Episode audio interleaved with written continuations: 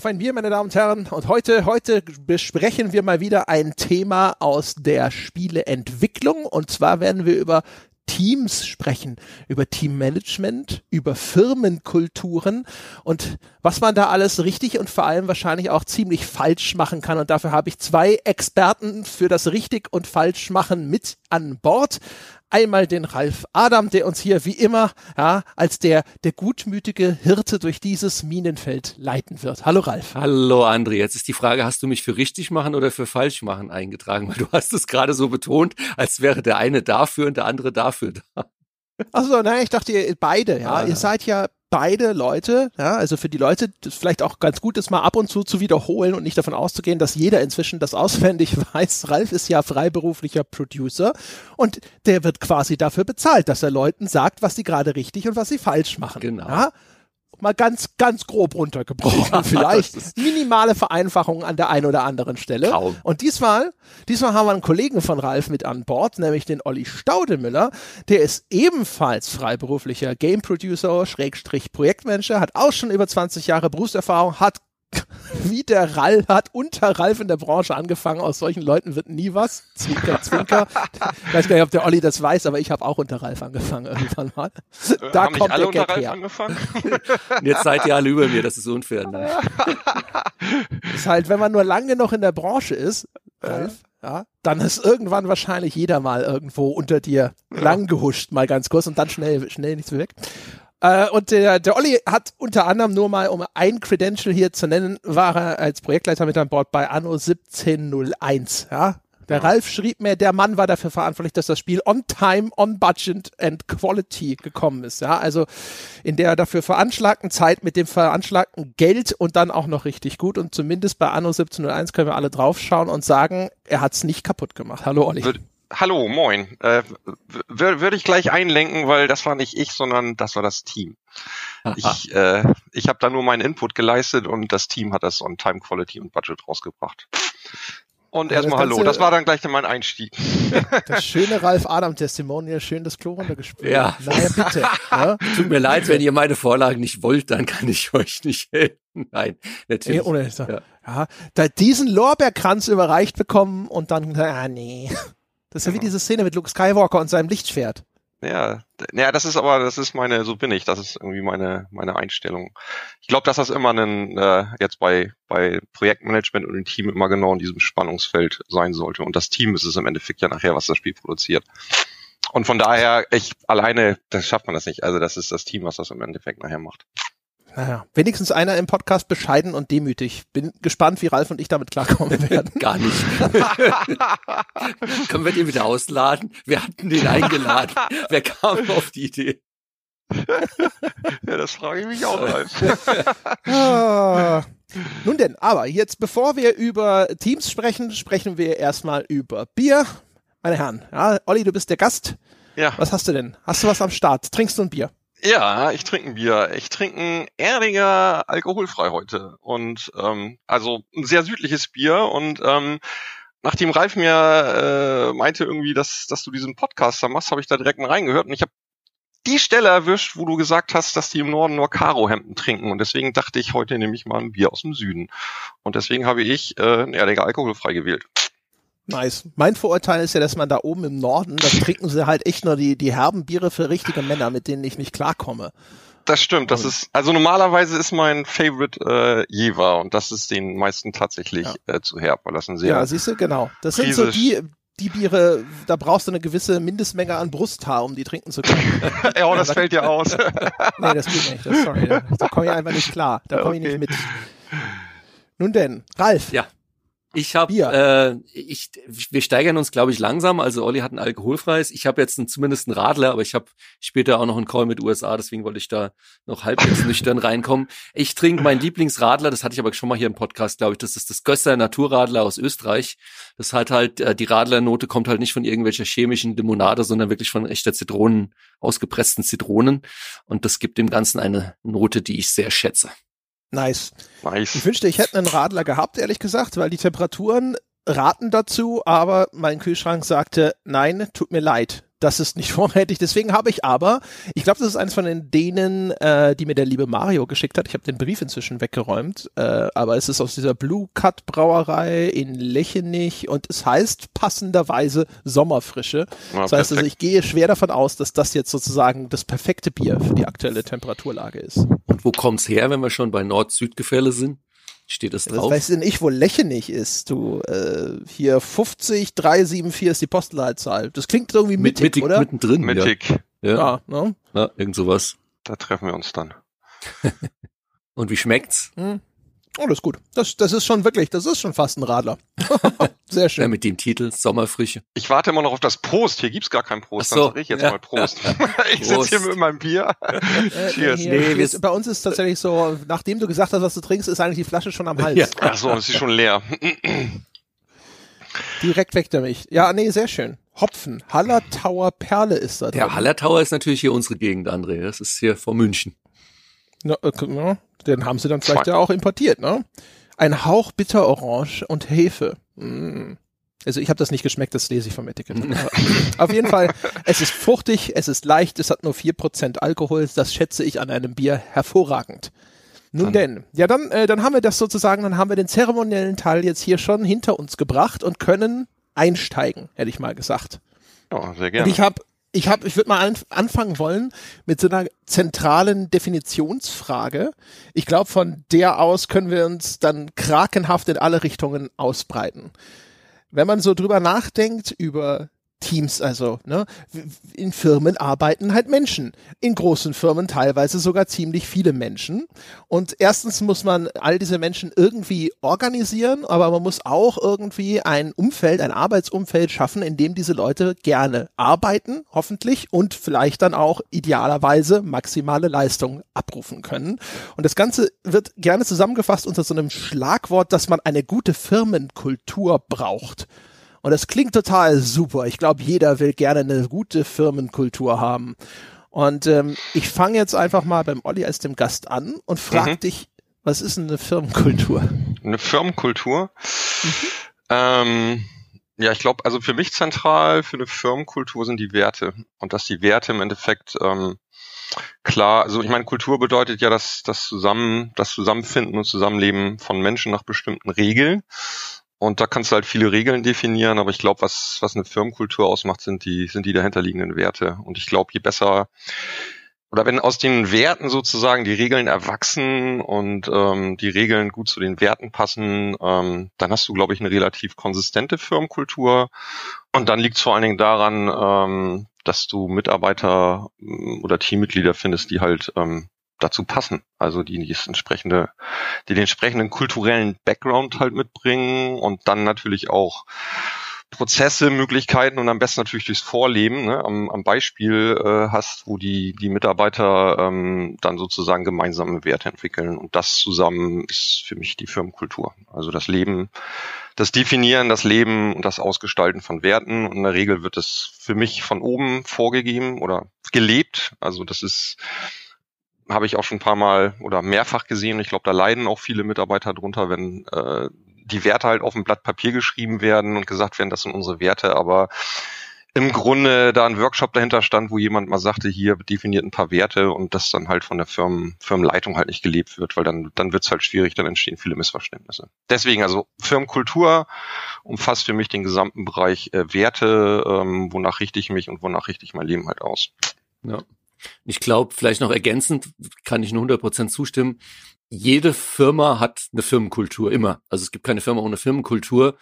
Und das heißt, die Werte sind dann entweder so wie Olli äh, beschrieben hat, quasi ausgesprochen oder wurden irgendwann mal definiert.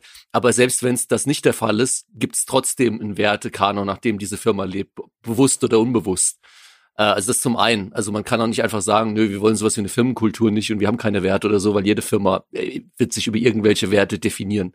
Und das andere ist ganz, ganz wichtig, was Olli gesagt hat, das ste steht und fällt einfach mit dem, was von oben vorgelebt wird. Also du kannst noch so viel an, an Werten definieren und irgendwie tolle Firmenmotivationsposter an die Wand hängen als Firmenleitung. Wenn du selbst nicht danach lebst, sind deine Mitarbeiter innerhalb von einer Woche sagen sie nur, pff, ja, die können uns da viel erzählen.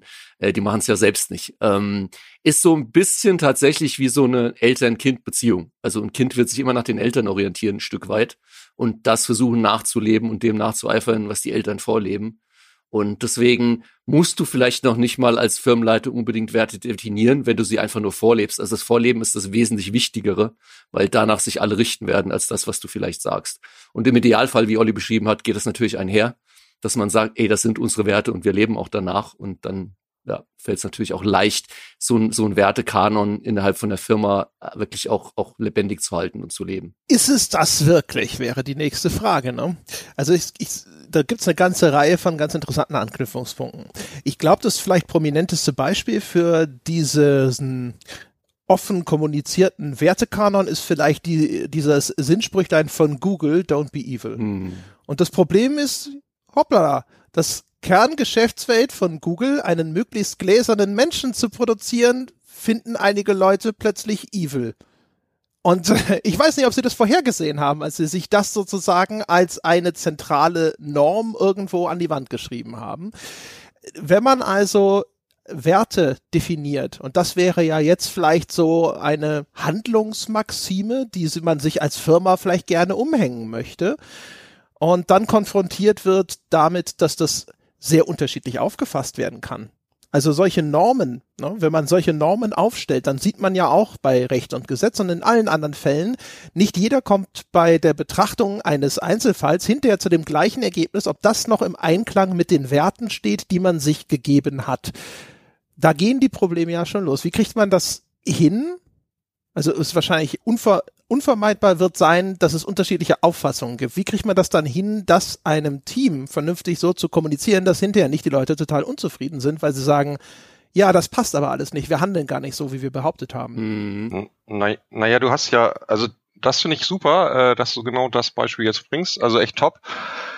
Weil, äh, ja, da sind wir ja, was die Werte und Kultur angeht, schon in, in Medias Res mit Google. Also, ähm, also ich bin der festen Überzeugung, dass die, äh, der Sergey Brin und Larry Page, als sie gestartet sind, genau diesen Wert, Don't Be Evil, dass der ganz, ganz, äh, ganz wichtig und zentral für die war und dass sie entsprechend auch ähm, das gelebt haben und da halt auch ein Umfeld drum geschaffen haben. Und ähm, ich glaube einfach, dass die, die sind zu erfolgreich geworden.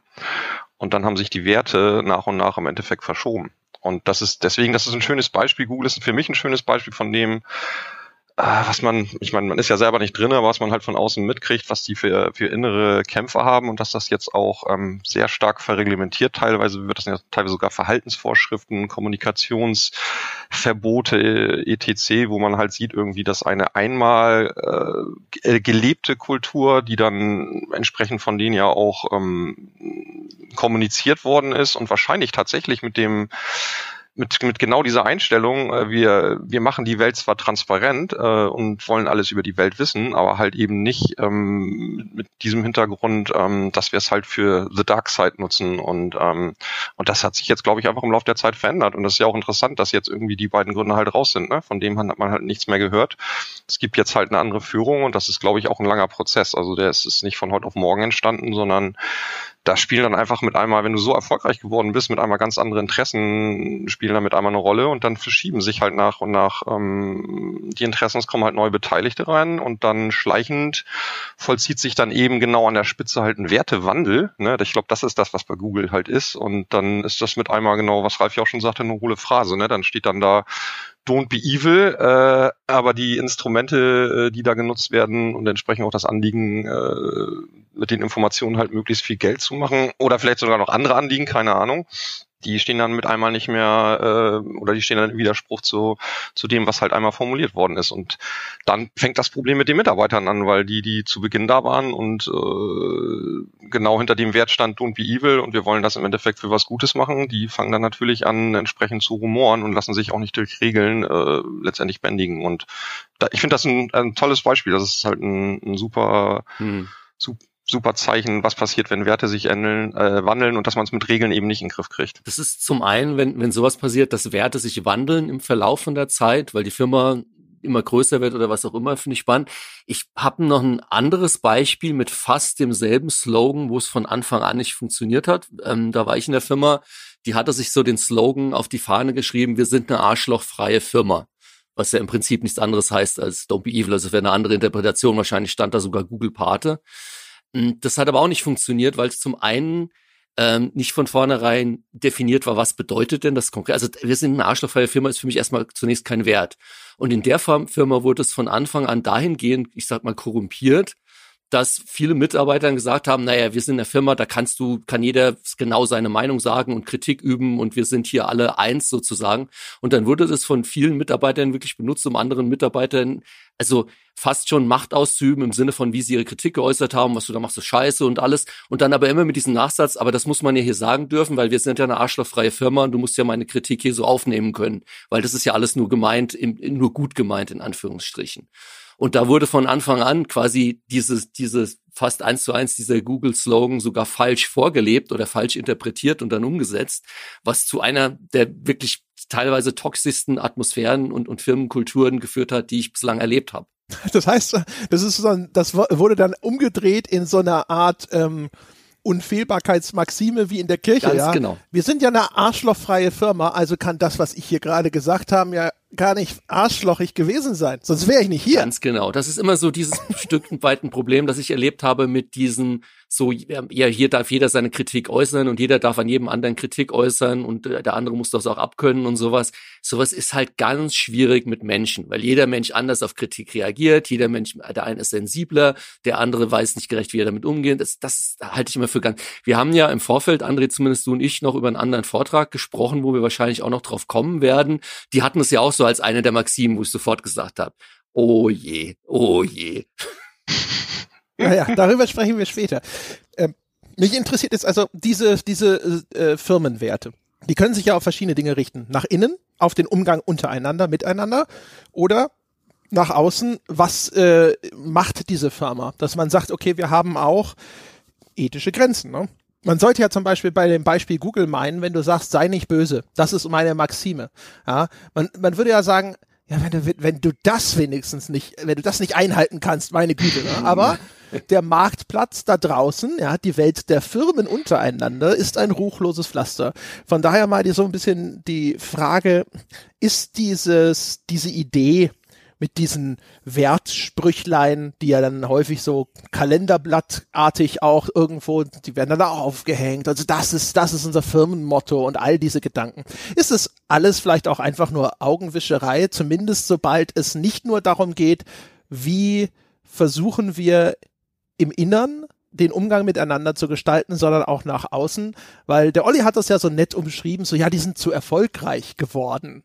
Also, aber äh, im Grunde genommen heißt das nicht so ein bisschen, sobald zu viel Geld auf dem Spiel steht, sind diese ganzen hehren Ansprüche und Ziele ganz schnell über Bord geworfen. Und ist es, ist es nicht etwas, was hinterher wirklich einfach nur mehr oder minder Propaganda ist, aber Firmen effektiv hinterher verhalten sich dann trotzdem so, wie der Markt es verlangt und nicht so wie ihr Sprüchlein an der Wand? Ähm, äh, ich springe da gleich mal rein. Ähm, weil vielleicht das nochmal kurz zur Korrektur. Also ich glaube nicht, dass das an dem Geld lag, ähm, also dass sie jetzt erfolgreich sind und dass sich sozusagen über das Geld die Werte geändert haben, das kann auch passieren, sondern ich glaube eher, dass viele andere Beteiligte dazu gekommen sind, die einfach ein ganz anderes Wertegerüst haben. Und dann vermischen sich halt, also ich meine, wenn man mit also ich würde es auf alle Fälle machen, wenn ich jetzt eine Firma gründen würde äh, mit zwei, drei Leuten, ähm, dass man sich genau darüber erstmal selber klar wird, ähm, was seine Werte sind und dann das halt auch austauscht. Und ich glaube, dass das dann sehr sinnvoll ist, ähm, das zu externalisieren, also das, was du sozusagen empfindest, warum du das überhaupt machst in der Firma, was dir da wichtig ist. Ähm, ich meine, Werte sind ja im Endeffekt an Gefühle gebundene ähm, Richtschnuren, wie du, wie du dein Verhalten im Endeffekt ähm, oder woran dein Verhalten im Endeffekt äh, hängt. Und das ist natürlich sehr sinnvoll, wenn du mit mehreren Leuten zusammenarbeitest, dass sich da jeder mal ähm, vor allen Dingen in der Führung halt drüber klar wird, ähm, was ihm da wichtig ist und wonach er sein Verhalten halt ausrichtet. Und dass das dann zu Papier gebracht wird, damit das sozusagen die anderen sehen und dass man sich da halt auch austauschen kann. Und Werte sind ja nicht festgeschrieben, die wandeln sich ja permanent. Und die sind ja auch, Werte in dem einen Umfeld sehen mal mit einmal ganz anders aus, wenn du halt im anderen Umfeld bist. Ne? Wenn du in der Familie bist, äh, das hast du vielleicht ganz andere Werte als in der Firma. Und da das halt so wachsweich ist, aber das im Endeffekt das, das dein ganzes Verhalten steuert, ist das natürlich, wenn du jetzt äh, eine Organisat organisierte Form von Zusammenarbeit hast, natürlich sehr hilfreich, ähm, sowohl für deine, deine, was weiß ich, Mitteilhaber äh, zu sehen, okay, wonach tickt der dann eigentlich und dann natürlich auch für dich selber das zu sehen, ne? weil ich ich würde mal behaupten, dass, dass ich weiß nicht, einige da äh, noch nie irgendwie mal in sich gegangen sind oder auch über die Konzepte vielleicht gar nicht so genau Bescheid wissen und von daher auch selber gar nicht wissen, äh, was ihre Werte sind und wonach sie da ticken. Und deswegen ist das gerade also wenn man da merkt, okay, das wird was Ernstes jetzt auch mit einem Projekt oder einer Firma, ist das sicherlich sinnvoll, sich da mal hinzusetzen und zu sagen, okay, wonach ticke ich denn, wonach ticken die anderen, sich da auszutauschen. Und dann, wenn das Team halt wächst, ähm, ist das natürlich für jeden, der dazukommt, total hilfreich. Ähm, und auch in den, eigentlich auch schon bei der Personalauswahl total hilfreich, ähm, sich darüber halt mal zu unterhalten, weil ich, ich glaube einfach, dass man wenn man da transparent ist, wenn das einer deiner Werte ist, ne, Transparenz kann ja auch sein, dass du gar nicht transparent sein möchtest, aber wenn das einer deiner Werte ist, im Endeffekt und das transparent äh, kommunizierst äh, und das halt auch abklopfst ähm, zusammen mit einem Bewerber, ähm, passt der überhaupt zu uns, ne? Weil das sind ja sehr unterschiedliche, wenn man sich Firmen anguckt, auch die Teams, mit denen ich gearbeitet habe, die, die ticken halt nach ganz anderen, nach ganz anderen Wertvorstellungen. Ne? Die einen, denen geht's um, um die Qualität, um die Ästhetik, äh, oder dann steht der Kunde im Vordergrund, die anderen wollen es nur für sich selber machen, da stehen überall Werte letztendlich dahinter, ne? Und dann ist es halt, glaube ich, bei der, bei, bei, bei dem, bei der Personal- und Teamzusammenstellung ist es total hilfreich, da schon mal zu gucken, nach welchen, wonach ticken die dann und keiner tickt nach den gleichen Werten. Ne? Auch mal, wir sagen jetzt so Werte, aber ähm, das sind ja, man muss, die sind, die stehen ja auch relativ zueinander. Also die, die einen haben hier den ausgeprägteren Wert, wenn du jetzt sagst Ehrlichkeit, ne, dann ist das, äh, ich weiß nicht, bei mir ist das jetzt zum Beispiel ganz oben oder Wahrheit, transparent, das sind so bei mir ganz, ganz hohe Werte im Endeffekt, aber da bin ich mittlerweile auch so weit, dass ich das erkannt habe, das sind halt nicht die Werte von jedem. Ne? Und das ist einfach, glaube ich, wichtig, sich darüber auszutauschen. Und dann, wenn du neu ins Team kommst, ist das auch, also wäre es erstmal gut, wenn vorher schon bei der Personalausweise geguckt worden ist, passt er da überhaupt rein in dieses Werte, in diesen Wertekanon. Und dann ist das mit solchen, solchen Werten, glaube ich, viel einfacher, als einen Katalog von 100 Regeln aufzustellen, die nämlich ja im Grunde alle auf diesen Werten halt basieren. Also, mhm. das, also wer möchte denn das, dass man irgendwo hinkommt und 100 Regeln hat, sondern das wäre viel besser, wenn man sagt, okay, wir, wir haben hier eine, eine Wertegemeinschaft und deswegen brauchen wir gar nicht so viel untereinander steuern, weil äh, wir ticken da sowieso relativ ähnlich. Und deswegen hilft das, glaube ich. Ja, ein schöner Gedanke. Ralf, äh, wie häufig sind dir Firmen begegnet, die ihre Werte tatsächlich korrekt festgelegt haben. Ich frage deswegen, weil ich glaube, es gibt da, erstens gibt es mindestens einen Zwang, nämlich, wenn dein, deine Werte sind, Geld verdienen um jeden Preis. Die wenigsten schreiben das an ihre Wand.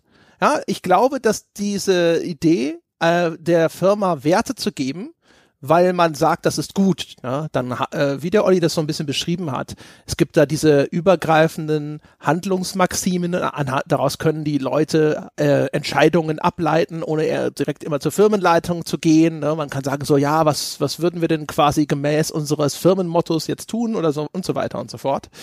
Aber man wird halt dort immer sage ich mal, glaube ich, sich äh, zumindest äh, als eine coole Firma präsentieren wollen, selbst wenn die Geschäftsleitung einfach keine Werte besitzt und das sind alles ruchlose Schweine.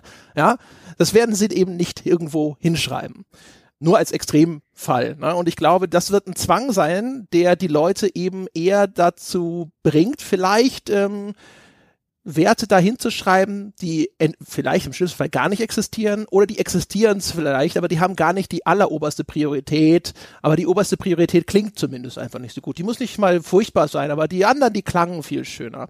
Und wenn ich jetzt dann aber danach agiere, wenn ich, wenn meine Personaler danach Leute auswählen und sowas, dann, dann sehe ich ja Konflikte vorprogrammiert. Ne? Und auch wenn es dann ums, ums Vorleben geht, wenn die Leute hinter die tatsächlichen Handlungen von Management oder die Aktionen der Firma mit dem abgleichen, vergleichen, was als Werte propagiert wurde. Also wie häufig gelingt es da, dass dann ganz ehrlich tatsächlich diese Werte hingeschrieben werden und man hält sich auch hm. Also äh, da sind jetzt ein paar Themen aufgekommen. Also zum einen, ich habe Firmen erlebt. Ich habe tatsächlich Firmen erlebt. Ich kenne Games-Firmen oder auch da, was Olli sagt. Ich vielleicht kannte ich Firmen und jetzt ist es wieder anders, weil äh, das ist ein ständiger Wandel. Ähm, ich war teilweise auch hoffentlich an manchen äh, mit beteiligt, wo wir dann uns einen Wertekanon aufgestellt haben. Ähm, bei einem war es zum Beispiel ein recht interessanter, also Olli, du kannst mich da nochmal verbessern. Ich weiß zum Beispiel, ich glaube, ihr hattet bei Related auch damals und meines Wissens ist es auch heute noch ein, du kannst sagen, Wert, dass ihr gesagt habt, äh, wir crunchen nicht. also Crunch auf jeden Fall vermeiden wollen. Ich glaube, das hattet ihr damals bei Anno schon so. Und wenn ich mich mit den Jungs unterhalte, ist es, glaube ich, auch heute noch so eine der Max. Das kann man als Wert oder als Maxim oder was auch immer nehmen, aber für mich ist das auch ein Wert oder eine klare Aussage. Ist mit sicherlich kein Wert, den ich jetzt im Naughty Dog äh, abnehmen würde.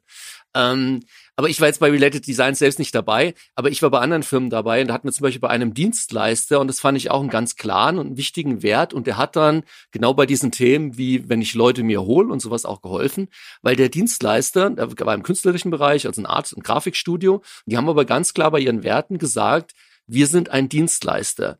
Für uns steht der Kunde an vorderster Stelle. Das heißt, wir wollen natürlich unsere eigenen Ansprüche befriedigen, aber es geht uns nicht darum, uns zu verkünsteln. Das ist jetzt quasi die Interpretation dann des Wertes, sondern es geht uns darum, jetzt erstmal den Ansprüchen des Kunden zu genügen. Und das ist gerade, wenn du ein Dienstleister bist, mit Sicherheit ein wichtiger Wert, als wenn du eher sagst, nee, mir geht's aber nur um meine eigene, ich will mich hier selbst verwirklichen und der, der, der Kunde ist für mich nur quasi ein, ein Mittel, um irgendwie an Geld zu kommen.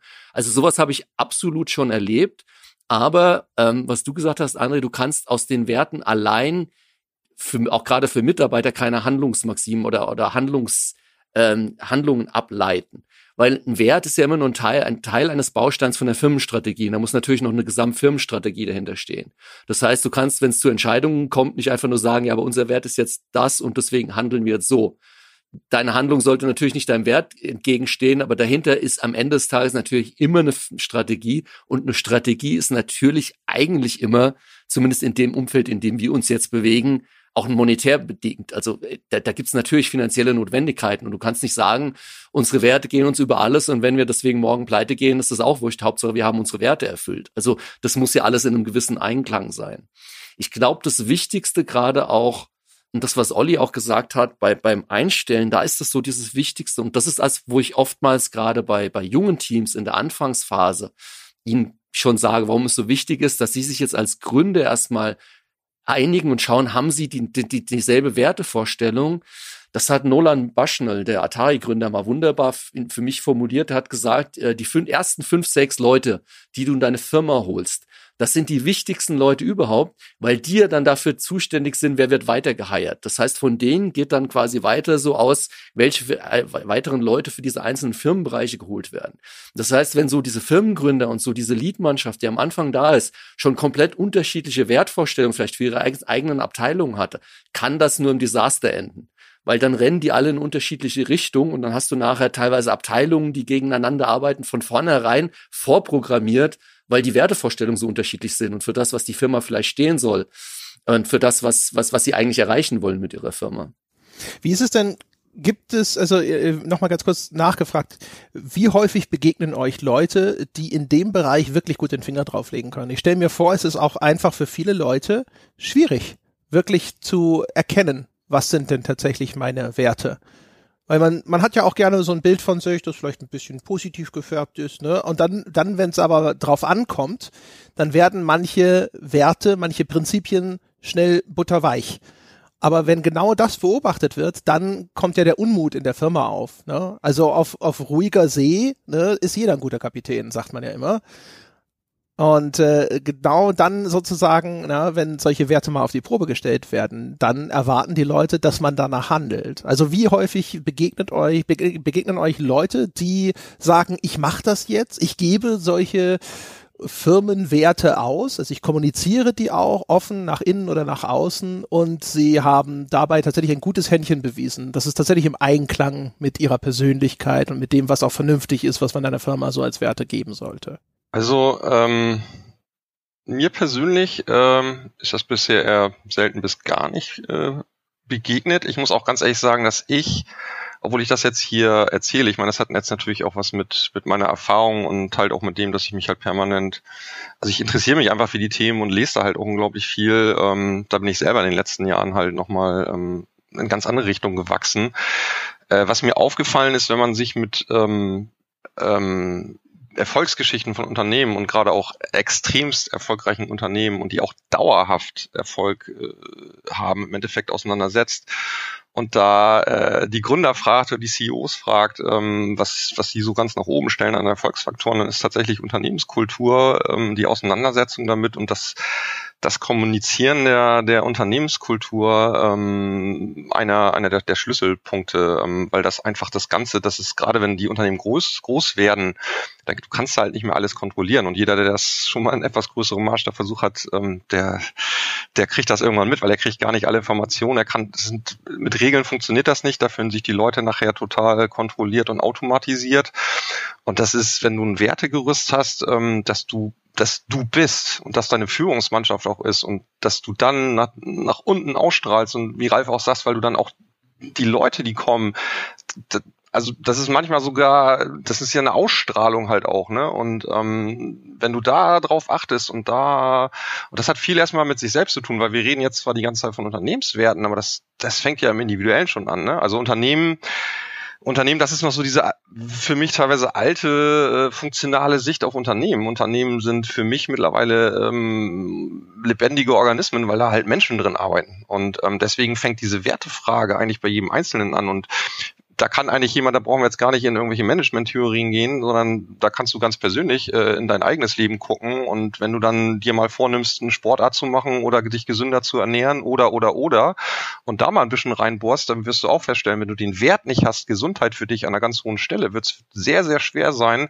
neue Gewohnheiten äh, im, im Bereich, ich mache jetzt regelmäßig Workouts oder sowas haben. Also das ist erst, erst, wenn sich dein Wert verschiebt, weil du vielleicht eine Krankheit hast oder weil vielleicht ein Bekannter in deinem Umfeld eine Krankheit hat, wo du sagst, oh Gott, hoffentlich passiert mir das nicht, dann fängt langsam an dein Wertesystem, deine, deine Bewertung von, von äh, dem, was dir wichtig ist und nicht so wichtig ist, verschiebt sich und dann folgt dein, dein Verhalten und das ist nachher auf der kollektiven Ebene äh, ist das dann halt entsprechend und Deswegen, ich bin vom Background eigentlich BWLer. Ich habe unglaublich viel damals so Personalwesen, das war so mein Fachgebiet und wir haben da viel zu sehr auf diese ganzen Methodiken, Tools und sonst was geguckt und gar nicht auf den, vielleicht war, waren wir da aber auch noch nicht so weit, gar nicht so sehr in diesen Kern, was macht ein Unternehmen eigentlich aus? Und wenn man da halt reinguckt, wird man feststellen, es gibt extrem viele Perspektiven ähm, oder Parallelen zwischen den zwischen dem Individuum und dann, was halt in der in der kollektiven Ebene äh, passiert. Und also ich glaube, ich, wir werden das in Zukunft mehr und mehr erleben, dass dieses, diese Kulturfrage und die Wertefrage, weil Unternehmen sind halt Menschen und gerade in unserem Bereich auch, weil das ein sehr kreativer Bereich ist und da viele Spannungsfelder sich auftun, durch die unterschiedlichen Disziplinen werden wir erleben, dass,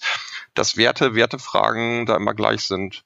Und ich wollte auch eine, eine kleine Ergänzung äh, noch zu dem äh, mit dem Geld verdienen und ob das jetzt gut oder schlecht ist. Also erstmal, wir reden ja über Wirtschafts, Wirtschaftsunternehmen. Das heißt also, äh, der, der, einer der Hauptgründe, ähm, warum es ein Unternehmen halt gibt, ist es ja im Endeffekt, dass da, dass da Profite äh, am, am Ende des Tages halt halt rauskommen müssen und dann auch dieses, ob das jetzt gut oder schlecht ist, das das ist genau, darum geht's ja jetzt gerade. Das sind die Werte. Ne? Weil für den einen, also wenn, wenn, wenn man sagt, okay, das ist jetzt schlecht, dann kann man sich gleich schon hinterfragen und sagen, okay, dann habe ich einfach einen anderen Wert. Und deswegen Gewinnmaximierung über alles, auch über die Köpfe der Mitarbeiter hinweg, ist per se nicht erstmal gut oder schlecht, sondern da hängt es dann davon ab, was du halt für einen Wert hast.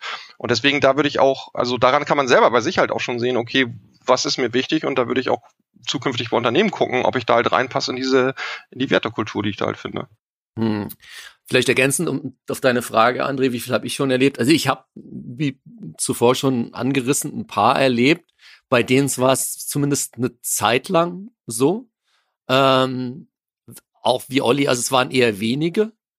Ähm, und das Ding ist halt, mir würde jetzt auch gerade im Spielebereich keins einfallen, wo ich jetzt das dauerhaft sagen könnte. Also wo ich über viele Jahre hinweg, wo ich sagen würde, das sind die Werte, dafür stehen die, deswegen sind die auch so erfolgreich kann man gleich vielleicht auch ein bisschen noch diskutieren, ob das auch mit unserem Geschäft an sich zu tun hat und den ständigen Veränderungen, die jetzt gerade die Spielebranche als solche nochmal insbesondere mit sich bringt. Jetzt viel krasser noch als, keine Ahnung, im Vergleich eine Filmbranche oder sowas. Ähm, einen anderen Faktor, aber den ich mir gerade noch als Notiz aufgemacht habe, ich kann dir auf jeden Fall äh, Indikatoren nennen, wo ich weiß, da gibt's auf jeden Fall keine Werte äh, irgendwie in irgendeiner Form oder da, da steht jetzt keine Wertidee dahinter. Also für mich immer ein Zeichen, wo ich weiß, also da ist jetzt irgendwie mit Werten oder Gesamtstrategie ist es eher schwierig, ist, wenn eine Firma ganz schnell wächst. Weil wenn du irgendwie im Jahr 100 äh, Leute oder mehr einstellst und irgendwie auf Wachstum gehst, kannst du meiner Meinung nach nicht eine Firmenkultur langsam aufbauen mit einem Wertesystem dahinter das, das beißt, beißt sich für mich. Also das empfinde ich als ganz schwierig und das habe ich bislang immer als einen absoluten Killer erlebt, wenn eine Firma versucht, das zu machen. Also gleichzeitig hier, wir haben unsere Werte und dafür stehen wir und, und überhaupt und dann aber jetzt Wachstum auf Teufel komm raus und innerhalb von vier, fünf Jahren auf, von, von 20 auf 500 Leute oder mehr zu wachsen das bricht eben genau vor dem, was Olli gesagt hat, weil am Ende des Tages eben die Mitarbeiter sind, die ja deine Werte auch leben. Und du kannst gar nicht so eine Mitarbeiterauswahl treffen auf ein Wertesystem hin, wenn du irgendwie alles, was bei nicht, nicht bei drei auf den Bäumen ist, ähm, aus wirtschaftlichen Zwängen oder aus einer Not oder warum auch immer heraus, Opportunität heraus einfach einstellst. Das funktioniert meiner Meinung nach nicht. Also meine persönliche Beobachtung, daher auch das kritische Nachfragen, ist eigentlich, dass das äh, auf dem Papier alles erstmal sehr gut klingt dass das wünschenswert ist, dass die Anzahl der Unternehmen, die das erstens mit einer solchen Umsicht machen, dass sie sich Werte geben, die sie dann auch einhalten können über einen äh, längeren Zeitraum und die zweitens aber vor allem auch äh, da in diese Idee wirklich investiert sind, ist verschwindend gering. Und das liegt, glaube ich, insbesondere auch an bestimmten Zwängen, denen Firmen teilweise nun mal unterworfen sind. Ähm, also nach außen wenn die Gelegenheit, Geld zu verdienen, nur groß genug ist, dann ist das Rückgrat meistens nicht stark genug zu sagen, das würde aber unseren Werten zuwiderlaufen. Das gibt es. Das kommt aber nicht allzu häufig vor, also und also auch in Abhängigkeit von der Größe der Summe, über die man spricht. Ähm, und umgekehrt nach innen zum Beispiel, das äh, häufig erlebte Problem ist halt einfach, es gibt unterschiedlich wichtige Mitarbeiter manche vielleicht zumindest im Kopf desjenigen, der verantwortlich ist dann für die Einhaltung von bestimmten Maximen, unersetzbare Mitarbeiter. Denen lässt man dann Dinge durchgehen, die eigentlich den äh, gegebenen Werten zuwiderlaufen, weil man glaubt, man könnte sozusagen nicht anders handeln.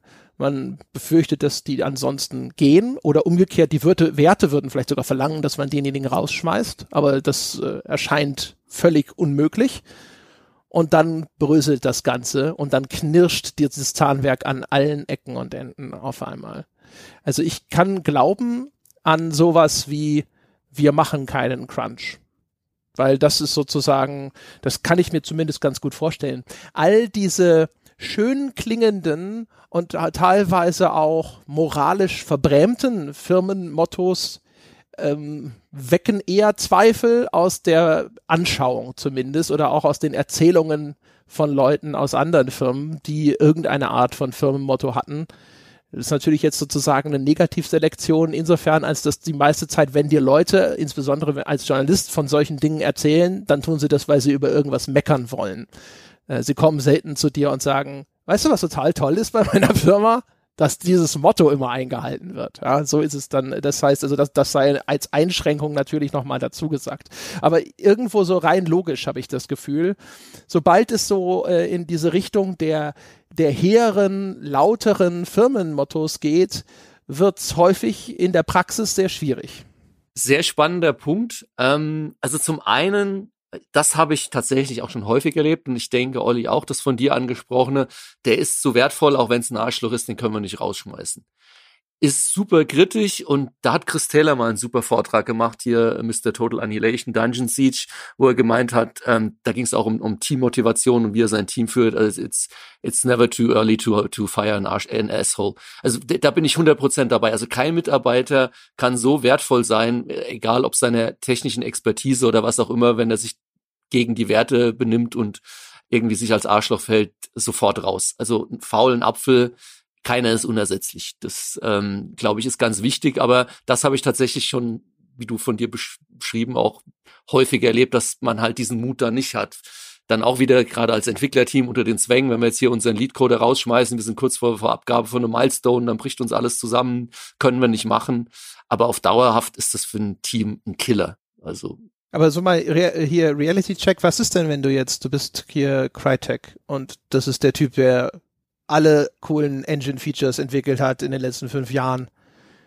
Und du kennst einfach keinen, der den ersetzen könnte. Und aber das ist, nehmen wir mal an, es ist jetzt nur, ne, Crytek's Business ist vielleicht nicht, nicht immer nur die Engine gewesen, aber nehmen wir an, das ist dein, das ist dein Business. Du schmeißt den raus und dann kannst du den Laden fast schon dicht machen. Na gut, also. Na, es gibt ja noch, es gibt ja noch Alternativen. Also du musst, das ist ja jetzt zwischen schwarz und weiß. Äh, also ich habe zum Beispiel mal, ähm, was so eine meiner Lektionen war, als ich jetzt damals halt auch über Projektmanagement noch einen Aufbaustudiengang gemacht hat, ähm, da war so eine der Lektionen, äh, da kannst du zum Beispiel ein Expertenteam gründen. Ne? Also wenn du jemanden hast, der, äh, sag ich mal, jetzt überhaupt nicht reinpasst ins Team und auch nur Probleme macht oder sonst was, ähm, das, also nochmal, Menschen sind ja sehr, sehr unterschiedlich und deswegen gibt es da meiner Ansicht nach auch nicht die Lösung, genauso wenig wie Werte die Lösung für alle Probleme sind, sondern das ist alles ein fortlaufender Prozess und dann gibt es wirksamere und nicht so wirksame Methoden und wenn du jetzt jemanden hast, der, äh, wo du, wo du zwar auf der einen Seite jetzt den fachlichen Input brauchst und vielleicht im schlimmsten Fall sogar noch, ich meine, so würde ich das Team ja gar nicht aufbauen, dass du da einen hast, der,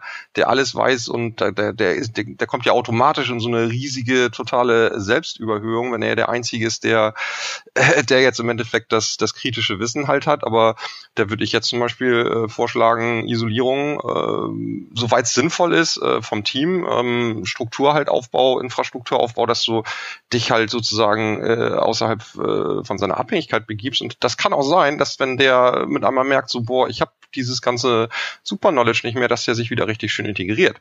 Also das kann auch, man muss da auf die Effekte halt ein bisschen achten. Ne? Wenn du jetzt derjenige bist in der Firma, da ist das menschliche Ich, ist da halt auch irgendwie sehr, ich will haben, ich will haben.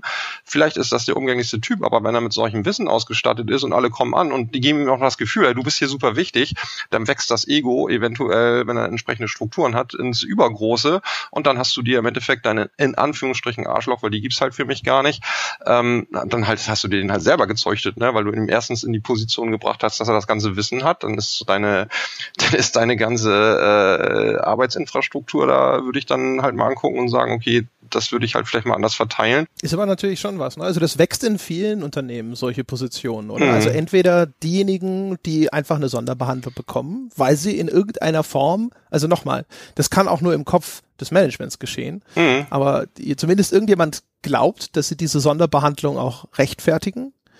Also das finde ich, kann man schon ziemlich häufig beobachten also in Nuancen, dass wirklich jeder gleich behandelt wird, ist wahrscheinlich genauso eine Illusion, wie dass Eltern alle Kinder wirklich exakt gleich lieben. No?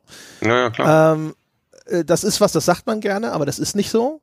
Und ähm, äh, umgekehrt ähm, gibt's ja auch noch dann einfach wirklich, also vielleicht war jetzt das das das äh, das Crytek-Beispiel nicht das Optimale, aber was ich, was es zum Beispiel ja auch gibt, dass ähm, gerade größere Firmen zum Beispiel wenn Sie sagen, wir haben hier jemand, der ist wirklich hochproblematisch und das Beste wäre eigentlich, den einfach zu entlassen, aber das geht nicht, weil Sozialauswahl und sonst irgendwas. Ne? Und das würde sonst eine Abfindung kosten und die können wir uns gerade nicht leisten und so weiter und so fort. Also das, das Unternehmen kann schon in einer Lage sein, wo es zumindest schon sehr schwierig ist, einfach mal zu sagen, ja, nee, das passt so hm. nicht. No? Ja, aber ich bin einmal zum nächsten Mal einmal bei Olli, weil das Unternehmen ist ja irgendwie dahin gekommen. Das heißt, da musste man schon mal schauen, wie ist genau. das Unternehmen eigentlich dahin gekommen, weil auch was du gesagt hast, wenn der jetzt fünf Jahre in dieser exaltierten Position ist und ich habe mir als Unternehmen nicht irgendwie ein Backup gebaut und das andere den Source Code mindestens genauso gut kennen.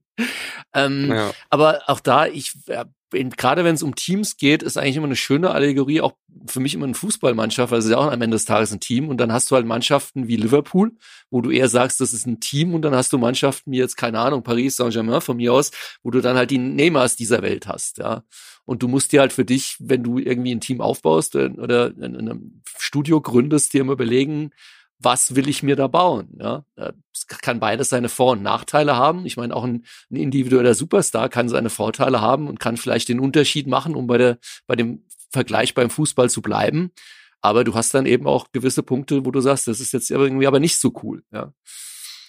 Also das heißt, ihr sagt, also erstens, wenn man in so einer Sackgasse steht, dann halt, wenn man vorher schon Fehler gemacht hat.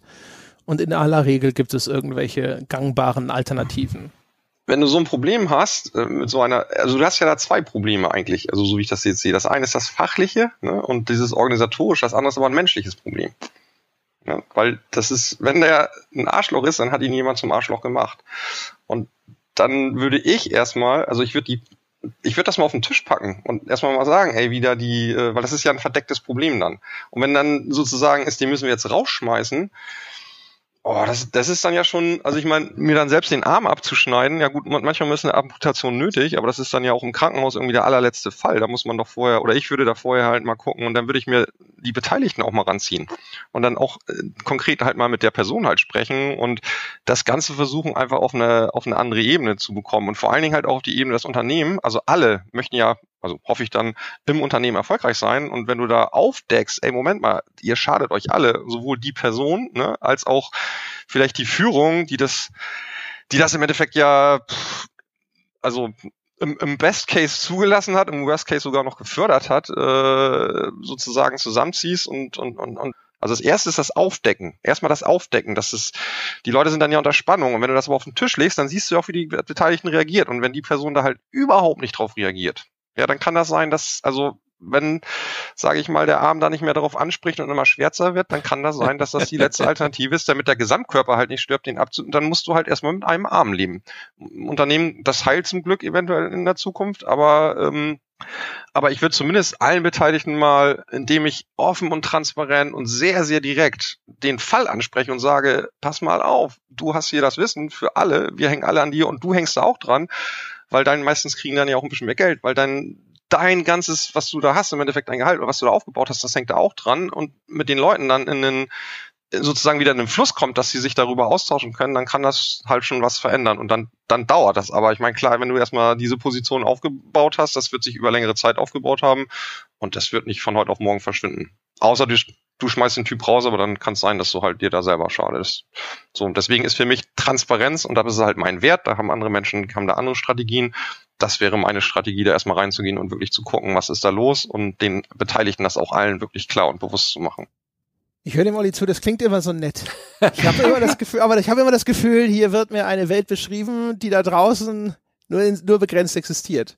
Also mhm. wir, wir leben ja gerade in einer Zeit, in der zum Beispiel extrem viele Meldungen kommen, was Sexismus oder sogar sexuelle Belästigung in Firmen und so weiter angeht. Teilweise Berichte, wo erzählt wird, dass das über Jahre unterschwellig in den Unternehmen toleriert wurde, trotz Berichten aus der Mitarbeiterschaft. Das heißt also, selbst da, wo vielleicht kein Instrumentarium, ja, kein Seismograph vorhanden war, um irgendwelche Erschütterungen schon frühzeitig aus eigener Kraft festzustellen, selbst da, wo es dann berichtet wurde von Leuten, die davon betroffen waren, wurde das lange Zeit irgendwo nicht ernst genommen, sogar unterdrückt und so weiter. Und es ist ja inzwischen nicht mehr eine kleine Zahl von Fällen. Also insofern habe ich so ein bisschen das Gefühl, das ist, also ich will nicht sagen, dass das, was du das sagst, systemisch nicht funktionieren könnte, aber ich habe nicht den Eindruck, dass das dort äh, da draußen tatsächlich irgendwo zuverlässig unternommen wird. Und die Frage ist ja auch, ist die Firmenleitung überhaupt charakterlich ja und fachlich qualifiziert, diese Maßnahmen so wie beschrieben umzusetzen? Sind diese Leute feinfühlig genug? Ja, sind die Leute überhaupt interessiert genug an dem Schicksal ihrer Mitarbeiter? Und, und, und, und, und. Das sind so viele Faktoren. Und die Beobachtung da draußen deutet gefühlt irgendwie in eine andere Richtung. Oh, ich, also, ich, ich muss aber ganz kurz was zu sagen. Wenn ich sage, also wenn ich das jetzt so sage, ne, also du kannst ja mal vielleicht wenn du Leute von Related kennst von früher noch, die 1701 produziert haben, Transparenz und das, was ich hier erzähle, heißt nicht, dass das angenehm ist. Ne? Und das heißt nicht, dass es jetzt im Endeffekt ähm, weichgespült ist, ganz im Gegenteil. Wenn du, wenn du Leute mit der Wahrheit konfrontierst oder mit einer empfundenen Wahrheit oder versuchst erstmal überhaupt die Wahrheit rauszubekommen, dann ist das für viele Menschen sehr schmerzhaft. Und das ist kein angenehmer Prozess. Das ist das, die daraus entstehen teilweise auch die Probleme, die du jetzt gerade beschrieben hast, weil da im Endeffekt nicht drüber geredet wird. Und dann sucht sich sozusagen dieses, die, diese, diese Brüche im Unternehmen, die suchen sich dann ihre, ihre, ihre Bereiche im Endeffekt, wo sie sich halt ausbreiten können. Und ich finde auch ganz wichtig bei der Diskussion hier zu unterscheiden zwischen kleinen Teams und Projekten, äh, wo ich ja größtenteils halt auch arbeite, und Großunternehmen. Also Großunternehmen, das sind ja ganz andere, das sind ja nochmal ganz andere äh, Dimensionen und da kommst du auch in, dann, das ist ja überorganisatorisch und das sind ja, da musst du dann gucken, wie arbeiten Teams in einem Team und wie arbeiten die sozusagen zwischen den Teams. Und da, also da muss ich auch ganz ehrlich sagen, da wird Kultur immer wichtiger, weil das der Rahmen ist und die Werte, das ist der Rahmen, der da spannt. Und wenn du da keine Werte hast oder dein Wert ist, äh, mir ist das egal, was halt morgen passiert.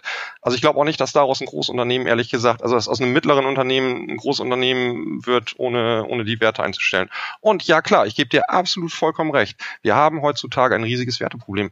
Oder besser gesagt, wir sind in, in einem, einem Transferprozess und deswegen sind so eine tauchen so eine Diskussion ja jetzt auch auf an allen Stellen und deswegen poppen so eine Themen ja auch auf, ne? Dieses mit der letztendlich äh, mit der MeToo-Bewegung, so das, das, das ist ja nicht so, dass es die Themen jetzt erst gibt. Ja, die gibt's wahrscheinlich schon sehr lange, nur jetzt tauchen sie halt auf, weil wir genau in diesem Wertewandel halt drinne stecken. Und das denke ich auch, ähm, ich rede ja hier auch nicht von der in Anführungsstrichen, so, so läuft es dann wirklich im Unternehmen ab, sondern ich bin ja hier, um meine Erfahrung und mein Wissen im Endeffekt auch mit reinzugeben, wie es aussehen könnte.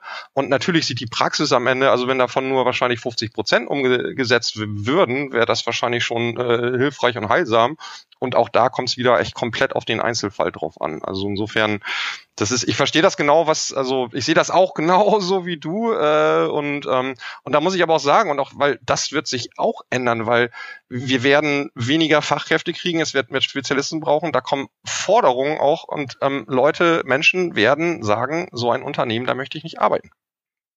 Ja, und da werden auch Programmierungen, die wir jetzt alle im Kopf haben, von wegen, du musst dich immer anpassen, du musst Leistung bringen, bla bla bla. Das, das, das sieht man ja schon, der Shift, das wird nicht, noch nicht in allen Unternehmen, aber gerade in den Unternehmen, wo Fachkräfte, wo qualifizierte Leute gebraucht werden, da wird, da wird ein Druck auch von unten kommen, dass solche Themen immer mehr halt in den, in den Fokus geraten.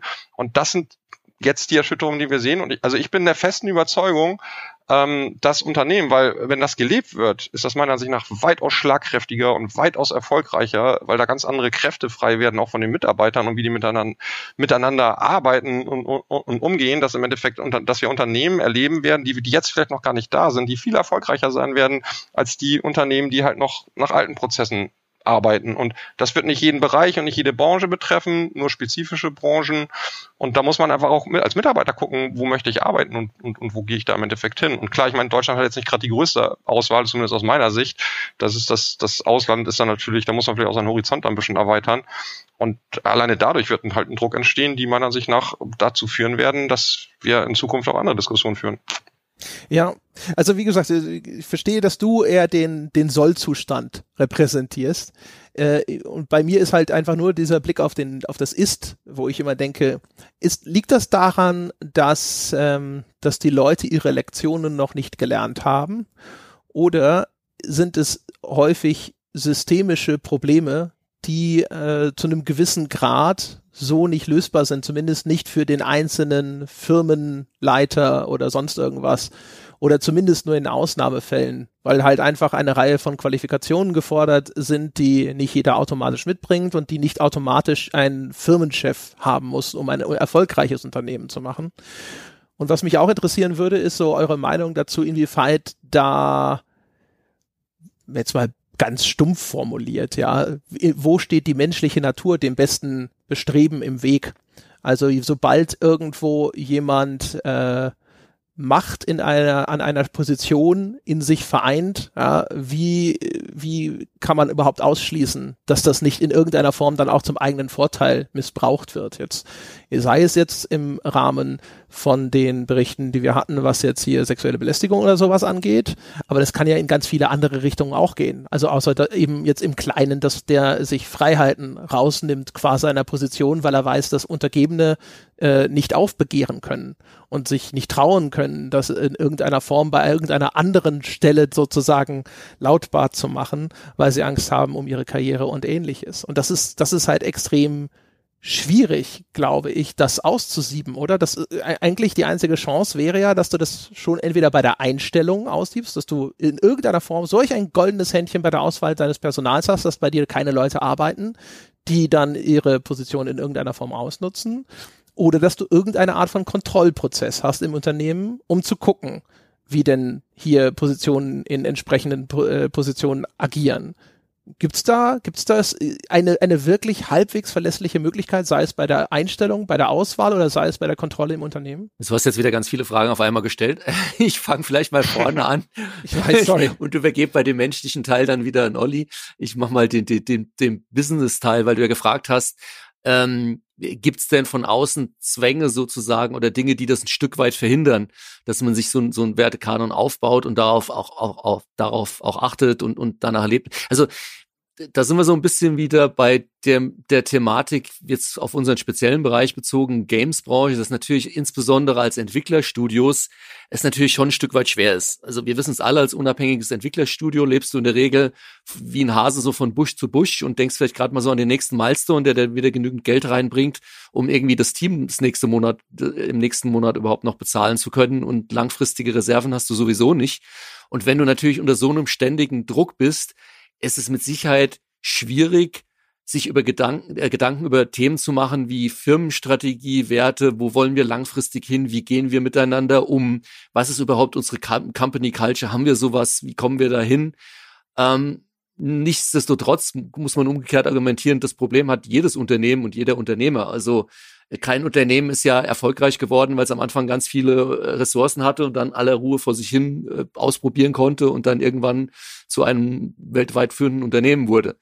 Ähm, ob da jetzt dann wieder, das sind natürlich so Themen, da, da ist Wolfgang immer vorne mit dabei, so die Förderung, das könnte ein Stück weit vielleicht in Deutschland helfen, dass Teams sich einfach besser aufstellen können, mehr Zeit auch und Gedanken dann in sowas zu investieren, bin ich so ein bisschen zwiegespalten. Ich bin einfach eher der Meinung, es ist hart, ähm, aber wenn es leicht wäre, könnte es auch jeder und ein Unternehmen zu führen ist nun mal auch hart. Aber da gehören dann eben so Dinge wie Firmenstrategie und, und sich Gedanken über sowas zu machen halt auch dazu. Also es ist Teil, als wenn ich ein Unternehmer bin oder Geschäftsführer oder Studioleiter, Teil von dem, mit dem ich mich auch beschäftigen muss, wenn ich langfristig erfolgreich sein will. Da werde ich nicht umhin kommen. Was die menschliche Seite angeht, ähm, ja, Olli, das ist doch dein Steckenpferd, da kannst du doch direkt, glaube ich, reingehen.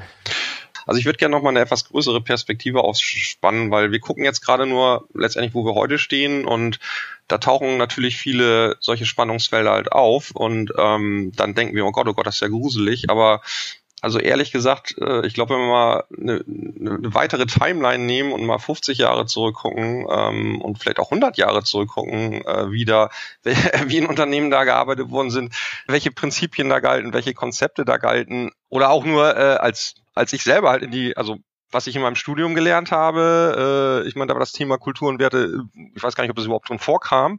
Ähm, und auch als ich in die Gamesbranche gekommen war, äh, ich sehe alleine schon, dass wir heute darüber so eine Diskussion führen, da ist schon ein Wandel da. Also ich meine, wenn wir vor 20 Jahren so ein Game, so ein, so ein, so ein Podcast hier gemacht hätten, dann wäre das, wenn überhaupt, eine kleine Randnotiz gewesen. Das heißt also, ähm, da ist ein Wandel da und der es geht meiner Ansicht nach auch in eine, in eine, in eine positive Richtung für sozusagen das Menschliche. Und natürlich, ähm, also ich glaube, ich bin weder Utopist noch Idealist, äh, dass ich jetzt sage, oh, das ist jetzt hier irgendwie, wir werden alle irgendwann im Paradies leben, weil ich einfach daran glaube, ähm, dass wir hier immer in Spannungsfeldern äh, und in Polaritäten halt, halt unterwegs sind. Und wir erleben jetzt gerade, ähm, und das ist klar, das, das sieht man ja auch, ähm, das, das sieht man auch an autokratischen Systemen, die gerade wieder ganz, ganz stark im Endeffekt sind. Ähm, das sind aber alles Reibungspunkte, woran solche Diskussionen halt losgetreten werden, die dann wiederum entsprechend eine, eine Veränderung herbeirufen äh, werden. Und du, also ich glaube nicht, dass du, ähm, also das hat ja irgendwo einen Ursprung und ich glaube auch nicht, dass dieser Ursprung einfach so verschwinden wird. Und deswegen wird man immer solche Themen haben, die dann mal mehr oder weniger mit, mit Machtstrukturen und mit Machtpositionen äh, Probleme geben oder halt auch nicht Probleme geben, weil ich sehe das als Entwicklungsprozess ich sehe das auch als Entwicklung und ich sehe die Entwicklung auch. Also ich sehe jetzt über 20 Jahre, sehe ich eine ganz, ganz starke Entwicklung. Unsere Wirtschaft funktioniert nicht mehr so wie noch vor 20 Jahren, wo du ein großes, extremes Produktmanagement hattest und von oben diese Machtballung im Endeffekt überhaupt nicht möglich war. Unternehmen, die das noch versuchen, werden es nicht schaffen, weil du einfach so ein, so eine hochgradige Fluktuation im Endeffekt hast, so einen Fluss äh, von, von von Information und Veränderungen, das Macht bedeutet immer ähm, eine Form von, von Stabilität. Und was wir jetzt aber brauchen, ist Flexibilität. Und Flexibilität geht aus eben nicht von einem Machtzentrum, sondern äh, von, von einer Verteilung. Und auch das wieder, das ist jetzt, das ist ein, ein Gedankenbild, ein Konzept, was ich hier im Endeffekt in den Raum stelle. Das hat noch nicht viel mit der Realität zu tun, aber das ist meiner Ansicht nach das, wohin es in bestimmten Branchen einfach hingehen wird. Und zwar ganz einfach nicht, weil da jemand sitzt und sagt, das ist jetzt aber eine tolle Idee und das machen wir alle, sondern weil die Erfordernisse aus dem Umfeld das äh, erzwingen werden. Und da werden Unternehmen, die an den alten Machtstrukturen und an solchen äh, teilweise auch Verzerrungen dranhalten, die werden da wahrscheinlich keine Chance haben, weil ihre Produkte äh, entsprechend von den Leuten, also die werden nicht die Qualität bringen können und vor allen Dingen auch nicht in diesen Iterationszyklen und in der Schnelligkeit, äh, wenn du eine, eine, eine starke hierarchische Struktur hast, was ja Macht braucht, die werden einfach nicht so flexibel und so schnell sein können. Ich will hier mal klarere Antworten. Das ist alles auf einem sehr abstrakten Level. Gibt ja. es eine Möglichkeit, bei der Beförderung für eine leitende Position schon irgendwie festzustellen, dass das jemand ist, der dafür geeignet ist, der diese Macht nicht missbrauchen wird. Das macht, das geht, jetzt sind wir wieder bei dem Ist dieser Mensch charakterlich geeignet, eine Machtposition einzunehmen? Ist es für jemanden, der das, in einem Unternehmen diese Entscheidung trifft, möglich, das vorher festzustellen? Das ist Macht, Macht entsteht nicht durch die Person. Punkt. Macht entsteht durch das Umfeld. Und ich glaube, dass jeder Mensch ne, die Anlage dazu hat, wenn du in einem entsprechenden Umfeld bist und in einem entsprechenden Kontext bist, da wirst du fast gezwungen werden, diese Macht im Endeffekt auszufüllen oder sie halt nicht auszufüllen. Deswegen. Ja, aber du kannst sie ja gebrauchen im Sinne, ne, oder du kannst sie ja missbrauchen zu deinem eigenen Vorteil, was mit deinem Job nichts zu tun hat. Und darüber sprechen wir ja zum Beispiel. Ja, klar, das wirst du, das wirst du überall, also du wirst das überall finden. Und die Frage klar. ist halt, ist es, ist es möglich, das vorher abzufangen? Und wenn die Antwort Nein lautet, wäre die nächste Frage, ist es möglich, eine Kontrolle auszuüben? Ich denke nicht so schwarz und, und wenn weiß. du sagst, das, also das, ist, das ist nichts, mit dem du dich beschäftigst, ist okay. Aber du, du, du beantwortest um meine Fragen herum. Nee, das weil äh, nein, nein, du willst nein, nein, das ist, weil du möchtest schwarz und weiße Antworten und meine Erfahrung ist, die gibt's nicht. Ich habe früher auch mal so gedacht. Ich habe genau das, so war meine ganzen Strukturen noch aufgepasst, meine Prozesse und für mich ist die Welt nicht schwarz-weiß. Ja, und das hängt nicht an der einzelnen, du kannst nicht dahin gehen, weil das würde ja bedeuten, hey, das ist ja voll in den Menschen verankert und der, das ist jetzt ein Machttyp und den müssen wir nur scannen und im Endeffekt analysieren und dann kann ich sagen, boah, das ist ein Machttyp, den will ich nicht haben. Das gibt's nicht. Das gibt's nicht. Das ist alles Veränderung. Ja nein. Na klar gibt's, na klar gibt's ja. Tendenzen, wo du sagst, so, äh, der wird wahrscheinlich eher, wenn er in ein Umfeld kommt, wo ihm sozusagen Macht zuwächst, ne, und er sich die nur nehmen braucht, wirst du natürlich äh, Persönlichkeitsprofile haben. Da gibt's ja auch, klar gibt's das. Ich meine, da gibt's halt Firmen, die, die sind darauf spezialisiert, nur solche Persönlichkeitstests und die werden auch mal besser äh, im, im Endeffekt zu machen, um Tendenzen in Personen festzustellen und auch zu sagen, passen die rein und ist da eine Gefahr, dass er sozusagen, wenn er in eine Macht, in ein machtförderndes Umfeld kommt, dass er da äh, entsprechend, es gibt auch interessanterweise, äh, ich weiß nicht, ob davon ist, interessante Studien, äh, dass wir teilweise in, in CEO-Positionen ähm, Menschen mit Persönlichkeitsprofilen äh, haben, ähm, die, die ganz klar psychotisch sind. Also das ist, das ist die Struktur und, und die in Kombination im Endeffekt mit Charaktereigenschaften von Menschen und deswegen ist es für mich nicht schwarz und weiß.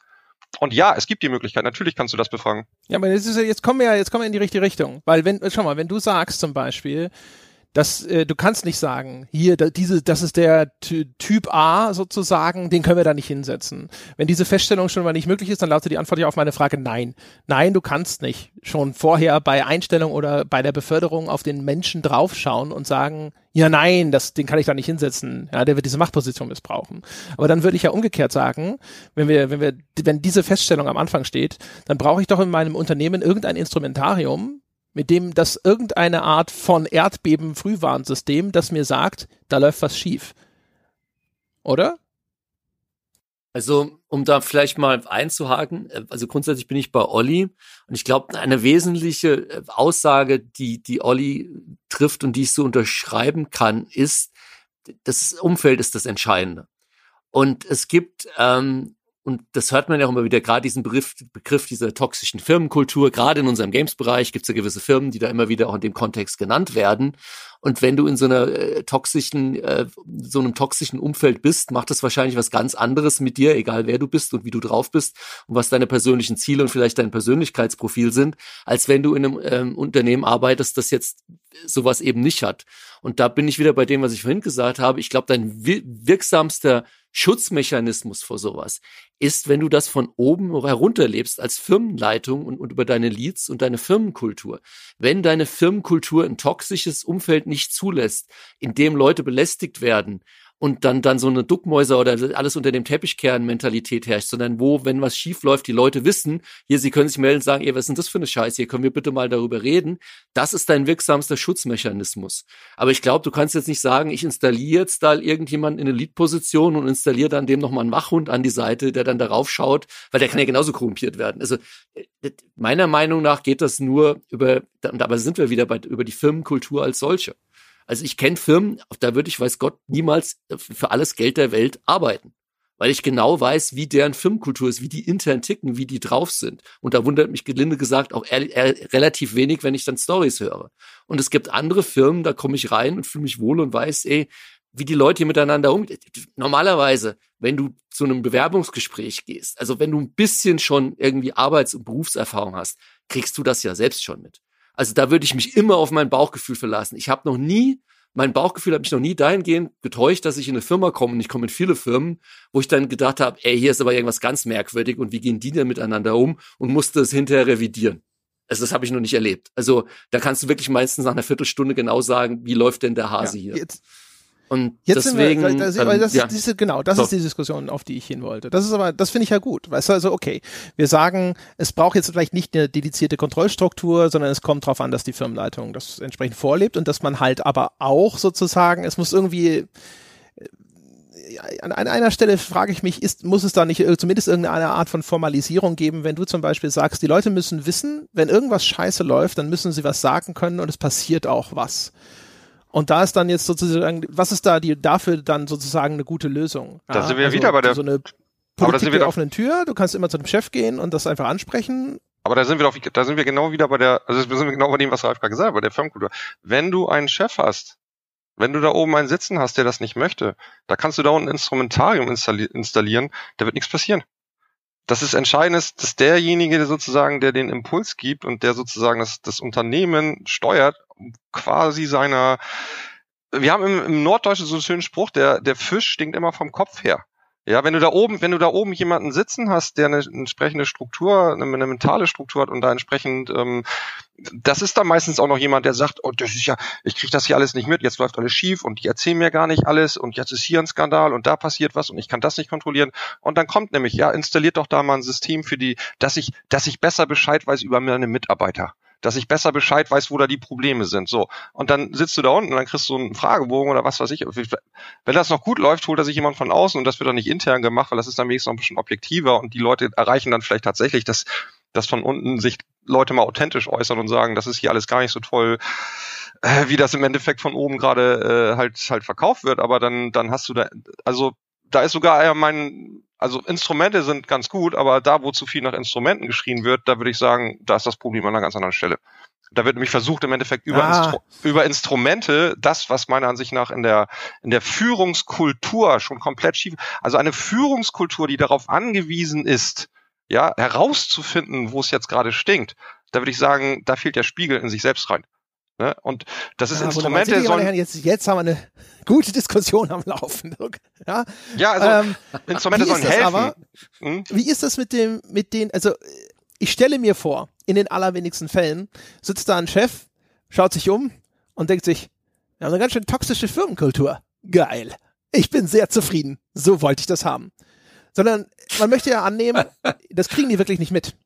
Und vielleicht haben sie sogar für sich die besten Absichten. Ne? Also der sitzt so da und sagt so, nein, toxische Firmenkultur, das will ich nicht haben. Vielleicht hat er gar keine konkrete Vorstellung davon, was damit überhaupt gemeint ist. Wahrscheinlich würden sogar wir eine Definition finden müssen, die ein ziemlich breites Spektrum abdeckt. Ne? Wo fängt es denn überhaupt an mit toxischer Firmenkultur und so weiter und so fort?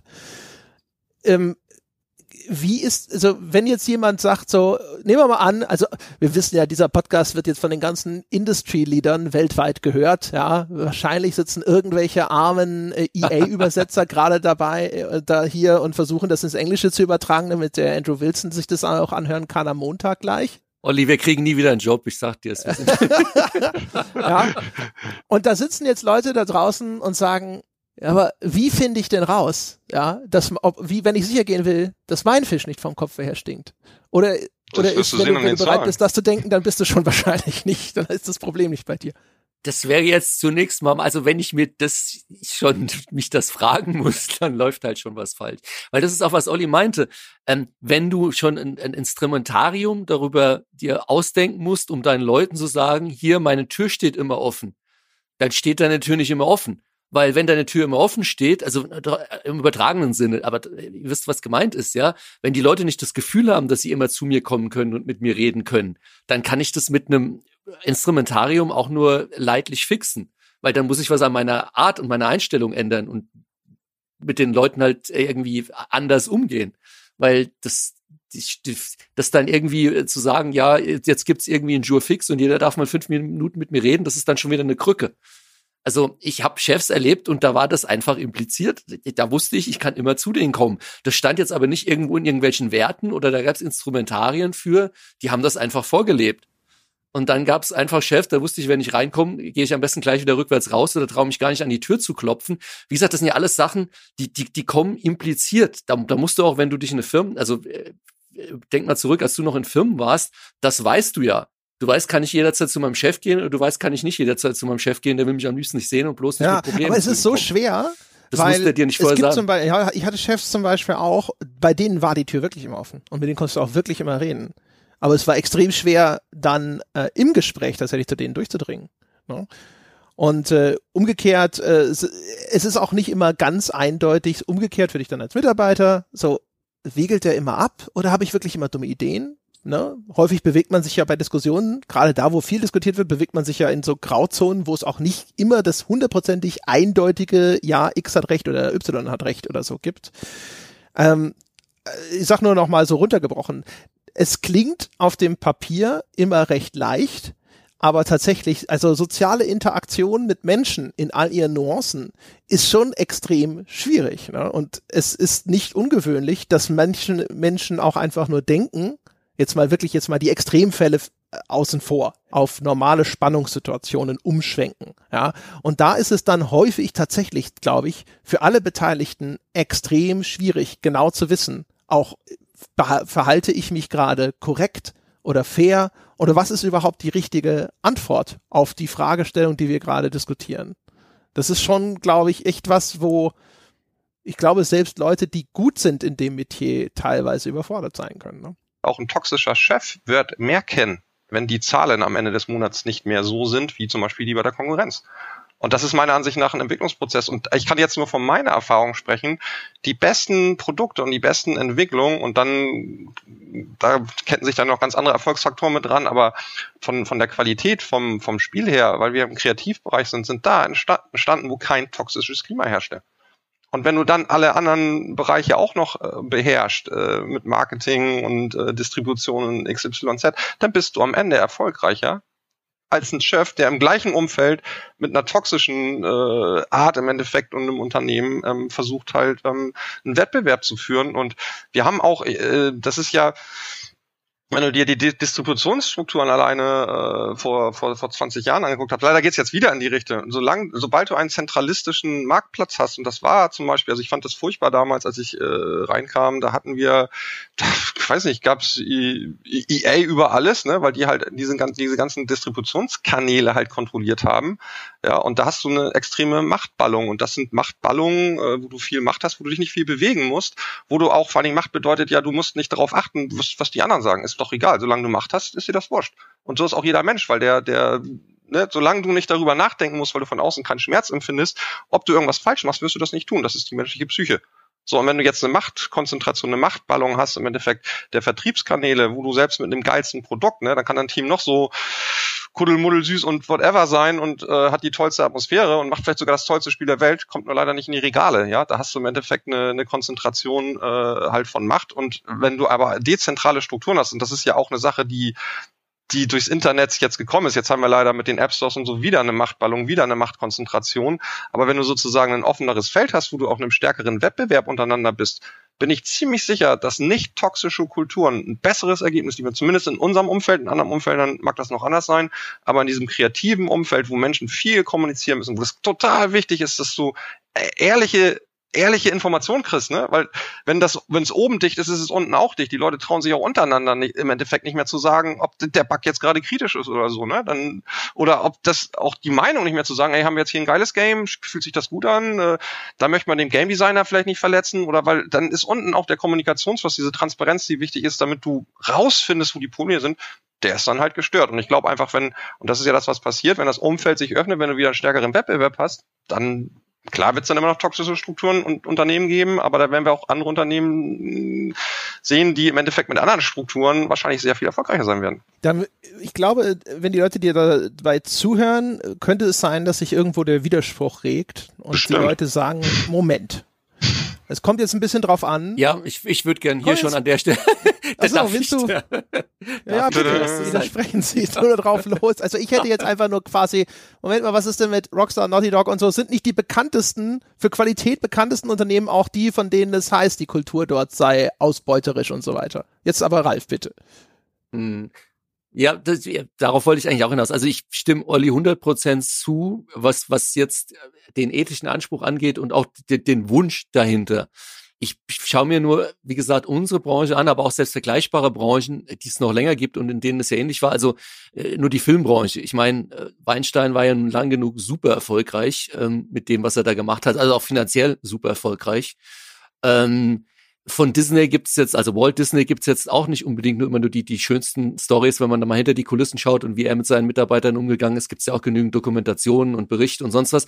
Also, ob man jetzt sagen kann, ich, ich fühle mich auch natürlich in einem, gerade wenn es ums Kreative geht, in einem im nicht toxischen Umfeld hundertmal wohler und das können viele anderen bestätigen. Ich würde mir auch wünschen, dass langfristig da immer dann auch die besseren Produkte bei rauskommen. Gerade im Games-Bereich sind wir aber leider genau da, wo momentan bei fast jeder der großen AAA Million-Seller-Produktionen genau eben diese ganzen Diskussionen aufkommen von toxisches Arbeitsumfeld, sexuelle Belästigung, Crunchen. Also das, da hast du ja meistens alles in geballter Form. Kann man jetzt darüber spekulieren, liegt es auch daran, dass AAA-Produktionen auch immer die größten Produktionen sind und je größer ein Team ist, je größer ein Studio ist, drei, vier, 500 Mann, desto schwieriger wird es, das alles irgendwie in Bahnen zu halten, ist vielleicht nochmal ein anderer äh, Teil der Diskussion. Aber ich teile jetzt, ich teile deine Hoffnung, Olli, deinen Optimismus, zumindest aktuell und rückblickend. Ich sage nicht, äh, also ich habe ja nicht gesagt, dass das heute so ist. Ich habe gesagt, ich sage die ganze Zeit, wir sind in einem Entwicklung. Also ich, wahrscheinlich reden wir auch auf unterschiedlichen Ebenen hier. Ich sehe das halt, also wenn wir uns über das Hier und Jetzt unterhalten wollen, haben wir eine andere Diskussion wir sind hier reingestartet mit der Diskussion, was sind Werte, was sind Kulturen und das ist, hat im Endeffekt hier so die Marschrichtung vorgegeben.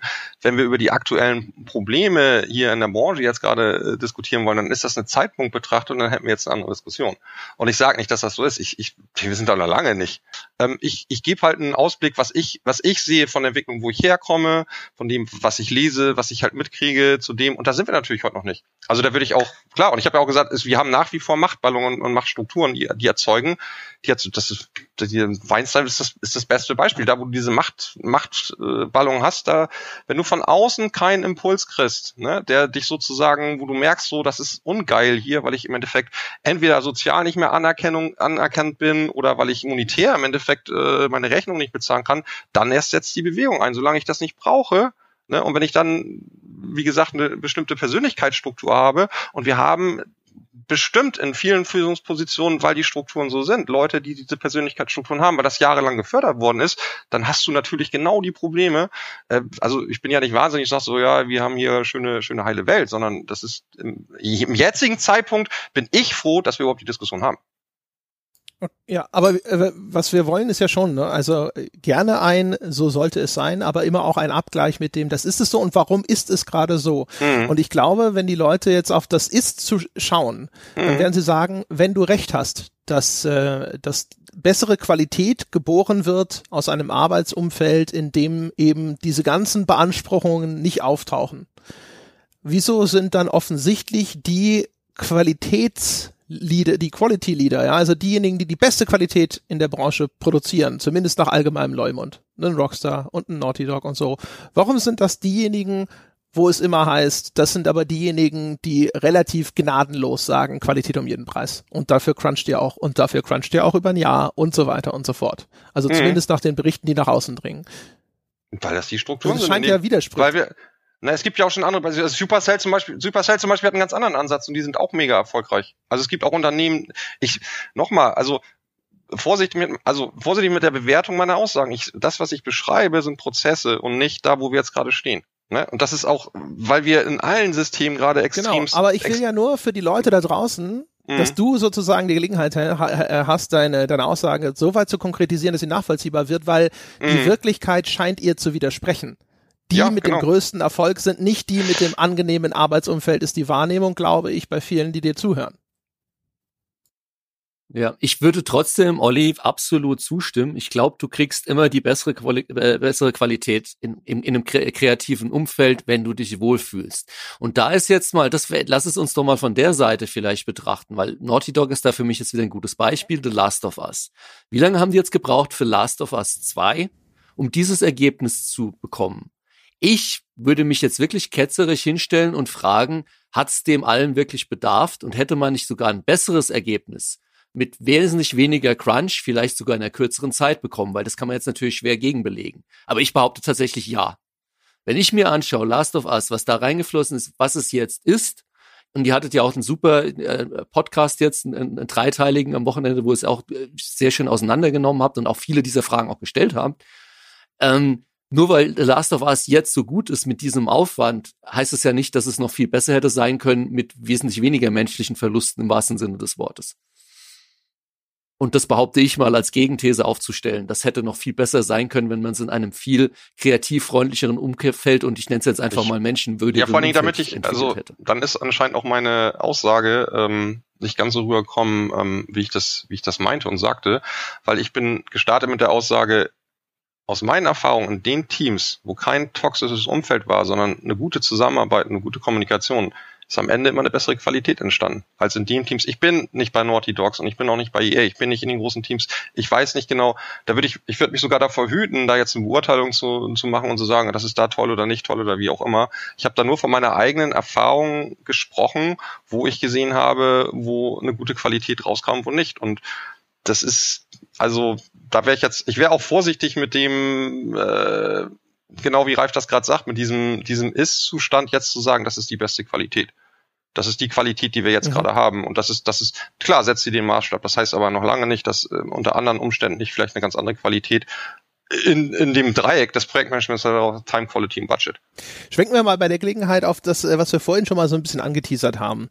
Es gibt äh, einen Vortrag von einem ehemaligen Naughty Dog Mitarbeiter, ähm, wo der bisschen beschreibt, äh, wie die hierarchische Struktur in dem Unternehmen organisiert ist. Und der Vortrag, der ist vor allem dazu da, um die Vorzüge von etwas zu präsentieren, das er als Shared Ownership bezeichnet. Und das ist so eine Variante des Traums der flachen Hierarchien, so wie wir das auch schon mal von Valve gehört haben zum Beispiel. Und dieses Shared Ownership Prinzip, das erklärt er so ein bisschen in der Form, dass er sagt so, hey, ähm, jeder ist für die Gesamtqualität dieses Projekts verantwortlich und darf daher auch automatisch überall mitreden, wo er sich berufen fühlt, Input zu geben. Das heißt also, du kannst da sitzen und du bist von mir aus einer der 3D-Modelle erstellt und jetzt, so, ich, das, das extrapoliere ich jetzt aus dieser Beschreibung nur, um es zu veranschaulichen. Ich weiß nicht, wie das jetzt wirklich ganz konkret äh, auf die einzelnen Rollen im Unternehmen runtergebrochen aussieht, aber theoretisch, es könnte ein Programmierer da vorbeilaufen, schaut auf deinen Monitor und der darf dir dann halt einfach sagen, hey, dieses 3D-Modell da, äh, ich glaube, das funktioniert so noch nicht, mach das doch mal anders, ich hätte folgenden Vorschlag. Und ähm, in der Präsentation sagt er, also, also er gibt offen zu, ja, das ist schwierig, weil die es stellt hohe Ansprüche an die Kommunikation untereinander und es führt ständig dazu, dass Leute verärgert sind wegen des Feedbacks, das sie bekommen, sei es, weil das Feedback vielleicht irgendwie so formuliert ist, dass sie deswegen verletzt sind oder einfach nur grundsätzlich, weil sie Feedback bekommen und dann sagen, ah, jetzt muss ich da vielleicht doch nochmal irgendwie was neu machen. Und ich dachte eigentlich, diese Arbeit wäre schon bald abgeschlossen. Und umgekehrt auch, äh, man verärgert andere durch das Feedback, das man selber abgibt, aus den gleichen Gründen. Aber umgekehrt sagt er, dadurch entsteht halt ein viel größeres Gefühl der Gesamtverantwortung für den Erfolg des Projekts. Jeder hat so am Schluss das Gefühl, jawohl, ich habe meinen Schärflein dazu beigetragen, das ist wirklich alles mein Baby und nicht nur die, keine Ahnung, die Grashalme, die ich gemacht habe und so weiter. Und er sagt, es ist ein System, das maximiert die Qualität, auch wenn es mehr äh, wenn es zu Verzögerungen führen kann. Ne? Also er sagt, das minimiert nicht die Verschwendung, es kann zu verschwendeter Zeit führen. Auch deswegen, weil er sagt, alle operieren unter dieser gemeinsamen Maßgabe und können auch ohne Anweisung von oben Schritte ergreifen, um die Qualität des Produkts zu verbessern. Also wenn irgendwie drei Leute die Idee haben, hey, wir könnten ja noch dieses Subsystem in, den, in dieses Spiel integrieren, das klingt wie eine tolle Idee, dann dürfen die das einfach machen. Und wenn sich hinterher rausstellt, die Zeit war vergebens, das bringt nichts, das fliegt wieder raus, das nimmt man im, in Kauf, weil es insgesamt insgesamt hinterher die Qualität des Spiels verbessert. Und diesen Vortrag habe ich gesehen und habe erstens an vielen Stellen gedacht, so, das klingt total super, aber ich habe Fragen. Und ich habe, ich habe umgekehrt gedacht, jetzt weiß ich, warum das so lange dauert. ja. ja Habt ihr eine Meinung zu diesem Shared Ownership Prinzip? Ich vermute, ihr kennt das beides als Konzept. Ja, ich, ich finde, also ich, mir kam die ganze Zeit, also das also ich glaube, das ist einfach ein also der Umsetzung, wie er es beschreibt, zumindest was meine persönliche Ansicht geht, ist es falsch verstandene falsch verstanden. Das, ist das falsch verstanden? Also das ist, also ich habe gerade das Bild, wenn du das erzählt hast, du die ganze Zeit vor Augen gehabt, ähm, als wenn in meinem Körper jetzt alle anfangen würden, miteinander zu diskutieren und jeder darf jedem mit reinreden und mein Herz sagt meiner Leber, was sie machen darf und jeder darf mal da eine Meinung äh, zu abgeben.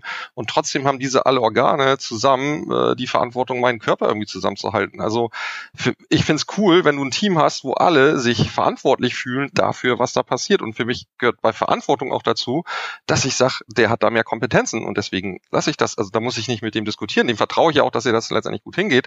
Und trotzdem, wenn ich eine Idee habe und ich merke so, boah, der ist jetzt offen dafür, ne, und der kann das auch aufnehmen und der ist jetzt nicht gerade im, im, im Stress und da voll am Arbeiten, ähm, klar kann ich mich da mit dem austauschen und kann ihm vielleicht eine Inspiration und einen Impuls geben. Aber dass da jeder jetzt über alles, das ist ja total stressig. Also, wenn meine gerade die ganze Zeit so eine Diskussion hätten, dann wäre mein Stresslevel wahrscheinlich auf 120 und dann weiß ich nicht. Also, das, also ich glaube, also der Grundansatz, ich verstehe wo er hin möchte, aber dieses jeder darf mit ihm und ich darf da überall mit reinreden, auch wenn ich da überhaupt gar keine Ahnung von habe und das jederzeit, das stelle ich mir extremst ähm, stressig und anstrengend vor und das ja, das dauert lang, glaube ich auch, ja. Ja, also ich habe mir den Vortrag ja angehört und da waren so viele Sachen, wo ich, ich konnte mir gar nicht so schnell Notizen machen. Also Ollis Bild finde ich schon mal absolut treffend. Also für mich klang der Naughty Dog Vortrag so, wenn ich mir eine Fußballmannschaft vorstelle, ihr geht alle da raus und jeder rennt auf den Ball. Das wäre meine Ansage als Trainer, wenn ich der Naughty Dog Trainer äh, wäre vom, vom FC Naughty Dog. Also das, das funktioniert ja nicht, ja. Da waren so viele Dinge, da habe ich mir die Haare gerauft. Also man muss sich ja mal vorstellen, vielleicht mal für die Zuhörer da draußen, warum Kommunikation, ähm, strukturierte Kommunikation so wichtig ist. Weil man denkt immer, jeder kann mit jedem reden, klingt ja erstmal super. Wenn man drei Leute hat, gibt es drei Linien, wie die miteinander kommunizieren können. Jeder mit jedem. Wenn man irgendwie aber schon sechs Leute hat, dann hat man schon 15 Kommunikationslinien. In einem Team von 14 Leuten, wenn da jeder mit jedem redet, hat man 91 Kommunikationslinien. Naughty Dog, der Typ sagt in seinem Vortrag, sie haben 300 Leute und zwei Leute, die das organisieren, die Kommunikation. Da denke ich mir, zwei Product Coordinators für 300 Leute. Viel Spaß auf hoher See. Also das, das kann meiner Meinung nach nicht funktionieren. Oder es kann halt nur dazu führen, und deswegen klang der von dir angesprochene Punkt, André, für mich so nach einer Ausrede, so dieses, er hat es so beschrieben, ähm, ich habe es mir hier aufgeschrieben. Ähm, letting people go too far is an investment in your team. Also das, was du gesagt hast, dass Leute Sachen einbauen und dann sagt man, nee, es funktioniert aber nicht, lass es uns wieder rausnehmen, als wäre ein Investment ins Team. Für mich ist das eine Ausrede dafür, die wissen eh nicht, was sie tun. Jeder baut irgendwas ein und irgendwann sagt man dann, nee, es funktioniert nicht, nimm's wieder raus, weil das komplett unorganisiert bei denen läuft. So wie er es beschrieben hat. Was für mich aber auch noch, da, da hat es bei mir auch aufgehört, die ermutigen ihre Leute, das sagt er zumindest in seinem Vortrag so, du sollst jederzeit aufstehen, wenn du eine Frage hast, dich aus deinem Stuhl erheben und gehst zu irgendeinem und fragst ihn einfach. Oder wie, wie du es beschrieben hast, wenn du an einem vorbeiläufst, kannst du dann hingehen, was machst du da gerade und wieso machst du so und so. Wie willst du da vernünftig arbeiten? Gerade als Programmierer gibt's ja diese schöne Flow-Theorie. Du musst ja dich irgendwie erstmal in den Flow reinbegeben und versuchst konzentriert zu arbeiten. Und dann kommt alle fünf Minuten einer an und stellt dir irgendeine Frage. Ich würde da in 100 Tagen nichts erreicht bekommen. Also das ist, also ich habe diesen Vortrag nur gesehen und gedacht, wenn er das wirklich ernst meint, was er da sagt, dann, ja, wie du gesagt hast, dann wundert es mich nicht, dass die sieben Jahre für ein Spiel brauchen. Also, äh, äh, also ich, ich, ich, ich saß da nur davor und habe mir immer wieder gedacht, das kann der nicht ernst meinen. Entweder er kann sich nicht ausdrücken, er sagt das nur so als Werbeslogan, aber die machen das nicht so, oder ich, also ich ich, ich weiß nicht, ich, ich, ich war völlig geflecht von diesem Vortrag, aber mit WTFs permitted. Also das war's. Also äh, zwischendrin, äh, das ist äh, der Mensch heißt Andrew Maximoff, der den Vortrag gehalten hat. Das gibt's auf YouTube. Das ist eine, von einer Konferenz, die hieß Digital Dragons aus dem Jahr 2018. Das habe ich vorhin vergessen noch zu sagen. Ähm, es gibt so ein paar Ideen, die da präsentiert werden, die erscheinen mir erstmal schlüssig. Und wie gesagt, also wir gehen jetzt erstmal auch davon aus, wie er es beschrieben hat. Vielleicht in der Praxis, wer weiß, wie das da aussieht. Ich stelle mir halt vor, mhm. damit das in der Praxis funktioniert, erfordert das einen Grad an kommunikativem Geschick unter den Leuten, damit du, damit die sich nicht nach einer Zeit alle hassen, weil einer dabei ist, der ist, weißt du, wo alle sagen, ah, ja, der, der André war wieder da. Hat er dir auch Feedback gegeben? Ja. Ne? ähm, also das, die müssen dann alle sozusagen so gut sein, dass sie miteinander kommunizieren können, ohne dass sie sich bei Projekten, die auch noch so lange dauern, hinterher alle gegenseitig strangulieren wollen. Und zum anderen ähm, äh, sie müssen eine Disziplin haben, wann ist der richtige Moment für diese Art von Feedback. So wie Ralf es nämlich beschrieben hat, wenn das, wenn das so ein Free-for-all ist und theoretisch könnte alle fünf Minuten jemand bei dir am Rechner stehen, weil du, du baust vielleicht jetzt ja auch gerade das, das interessante neue Feature, auf das alle warten. Und dann kommst du die halbe Firma über den Tag bei dir am Rechner vorbei. Das stelle ich mir auch vor, dass das die Hölle ist. Aber, aber, aber er hat ich das, weiß, ich hab's ich hier weiß. vor mir, er hat auf seiner Slide stehen, conversely expect to be distracted at all times with ideas, requests from others. Ja, ja. Das, das ist, so das ist keine Aussage zu der Frequenz. Yo. Deswegen sage ich, also es müssten sich alle wirklich am Riemen reißen und immer erst, sie stehen da, schauen auf deinen Monitor und sie müssten sich immer erst die Frage stellen, ist das der richtige Moment und ist es wirklich wichtig genug? Und vielleicht, aber vielleicht ist es dann irgendwo im Zaum zu halten, aber das Team ist auch noch so groß. Also man stellt sich vor, da muss doch an jedem ja. Tag hier irgendwie stündlich fast jemand dann vorbeikommen bei 300 Leuten minütlich. Also. Ich, also ich finde, das hört sich, also ich bin da ja nicht drin, ich habe den Vortrag auch nicht gesehen, aber für mich, ähm, das hört sich ganz schön krass an. Ähm, also ich finde, also den Ansatz, dass du das öffnest und dass Leute auch lernen und selber wachsen daran, wie die miteinander im Team arbeiten, finde ich super, weil dadurch entstehen natürlich, da, da kannst du dann auf Regeln, da kannst du auf Planung verzichten oder kannst sie rauslassen, wo es einfach, wo es läuft, weil Leute im Endeffekt auf einer auf einer gleichen Ebene, auf einer, auf einer gleichen Ebene ankommen, wo es einfach schneller, schneller äh, fließt. Aber für mich, also ich habe hier die ganze Zeit in meinem Hinterkopf, ähm, wenn du den Leuten so eine Freiheit gibst, ne, dann gehört da Verantwortung dazu. Und da ich, also da kann ich, also habe ich echt Schwierigkeiten, mir bei 300 Leuten vorzustellen, dass die Leute sich bewusst sind, welche Verantwortung sie halt auch tragen, wenn sie solche Freiheit bekommen, eben nicht permanent halt hinzurennen oder auch eine Sensibilität, äh, wenn ich, wenn ich sehe, ich meine, das, was ich auch aus meiner Arbeit auch als Projektleiter, ja, wenn ich sehe, ein Coder, wenn das Problem noch so dringend ist, der Coder ist da gerade am Coden, dann habe ich das auch gelernt, dann gehst du da jetzt gerade nicht hin. Ja, weil der ist jetzt gerade in seiner Konzentrationsphase und ähm, der wird wieder glücklich sein. Noch würde der wahrscheinlich gerade die Informationen auch äh, gerne geben äh, wollen, die du jetzt gerade so benötigst. Und da, da musst du dann halt einen Weg finden, irgendwie, wie du genau miteinander kommunizierst. Und ich kann mir das gut vorstellen in kleineren Teams, dass man da sozusagen das, das, da verliert man da Zeit am Anfang, weil da natürlich immer so diese Innenkoordination notwendig ist, wo man sich abstimmen muss, wo man sich auch aneinander gewöhnen muss, im Endeffekt, dass es dann läuft und am Ende hin wirst du dann Zeit gewinnen, weil du einfach auf bestimmte äh, Formalismen verzichten kannst und man das weiß, aber beim 300-Mann-Team, hui, das stelle ich mir wirklich ganz schön ähm, ganz schön ähm, ja, ineffizient vor. Es sei denn, alle sind auf einem extrem hohen Level schon, was die, was diese Verantwortungsübernahme im Endeffekt nicht nur für sich ne, und die Bedürfnisse, die man gerade hat, sondern auch für die anderen. Was brauchen die gerade? Wo sind die gerade? Und ist das jetzt im Endeffekt sinnvoll oder nicht? Ob ich da jetzt hingehe und mir die Informationen halt hole.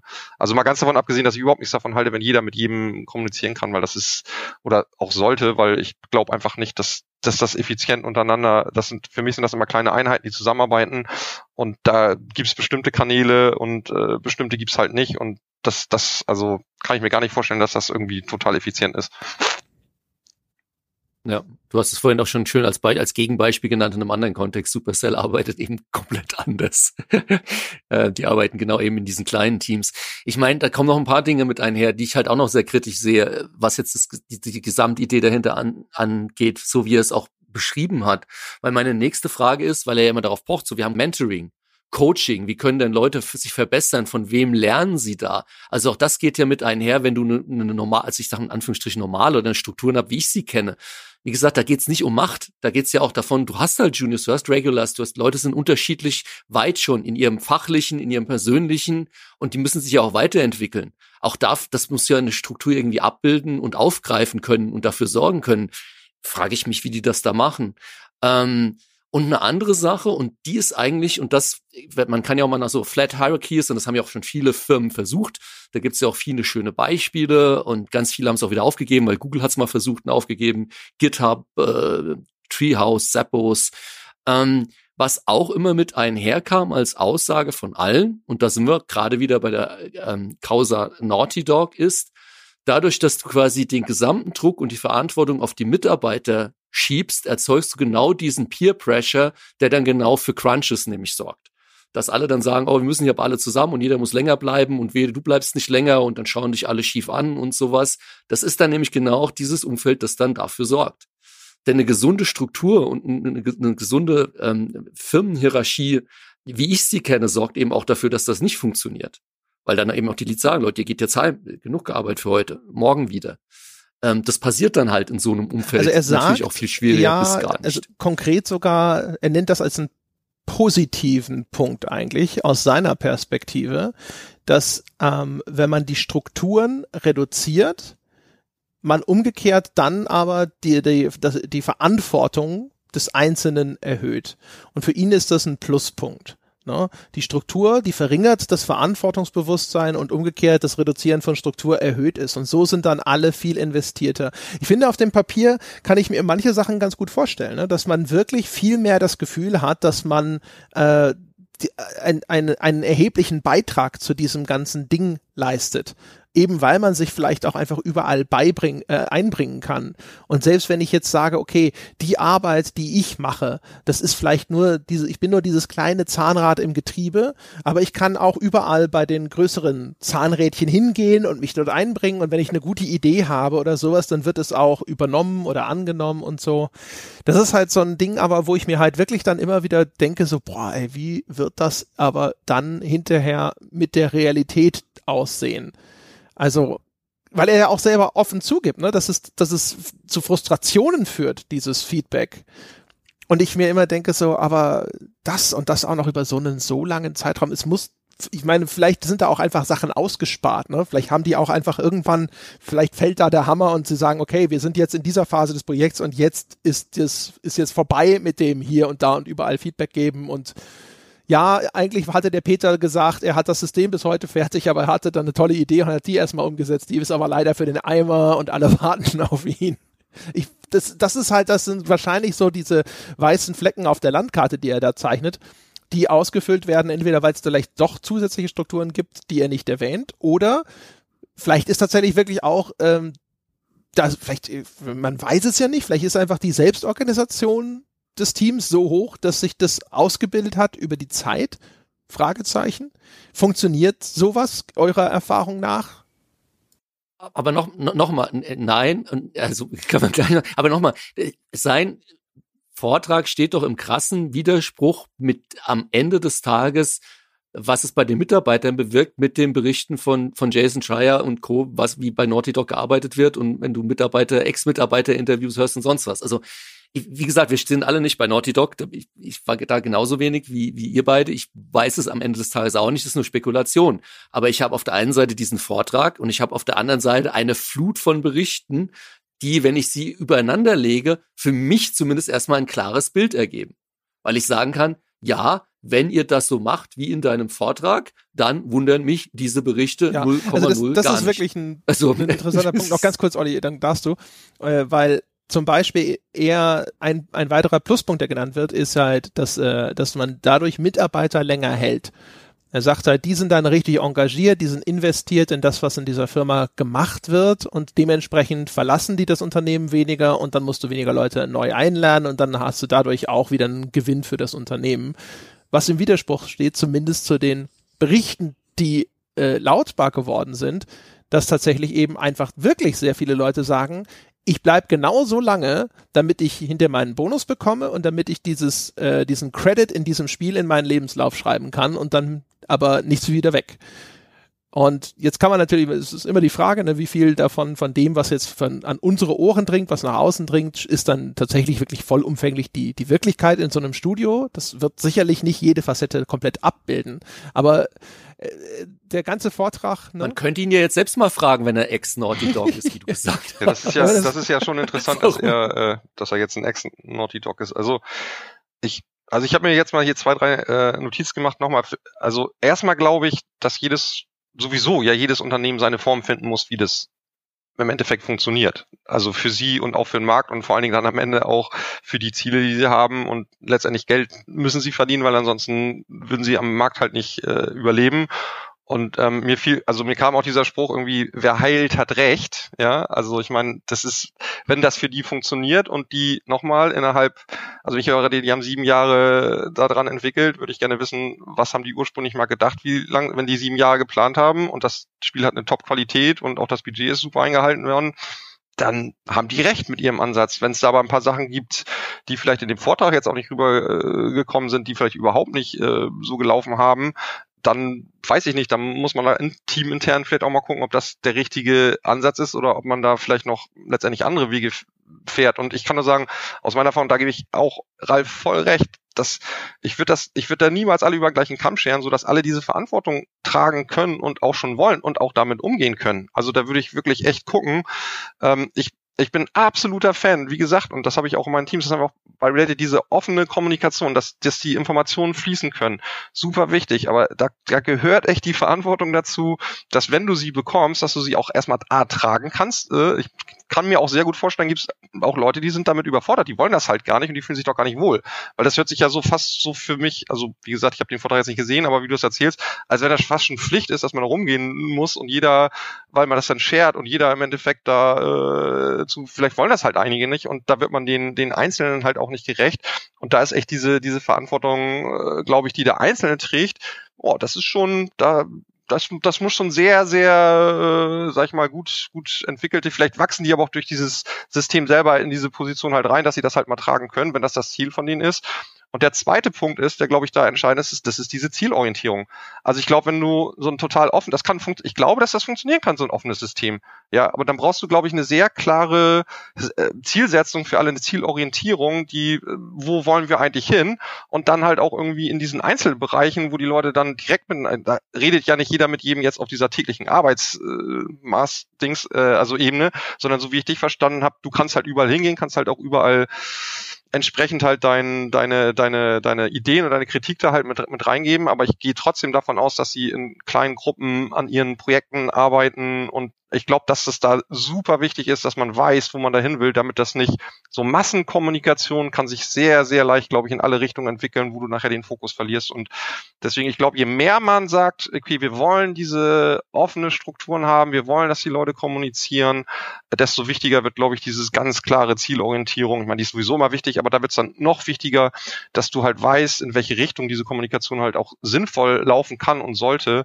Und dass du da, wenn es die Strukturen schon nicht gibt, zumindest halt halt irgendwie diese, diesen, das Ziel als Fokuspunkt hast, dass du nicht äh, links und rechts permanent abbiegst und dann nachher gar keiner mehr weiß, was da eigentlich noch produziert wird.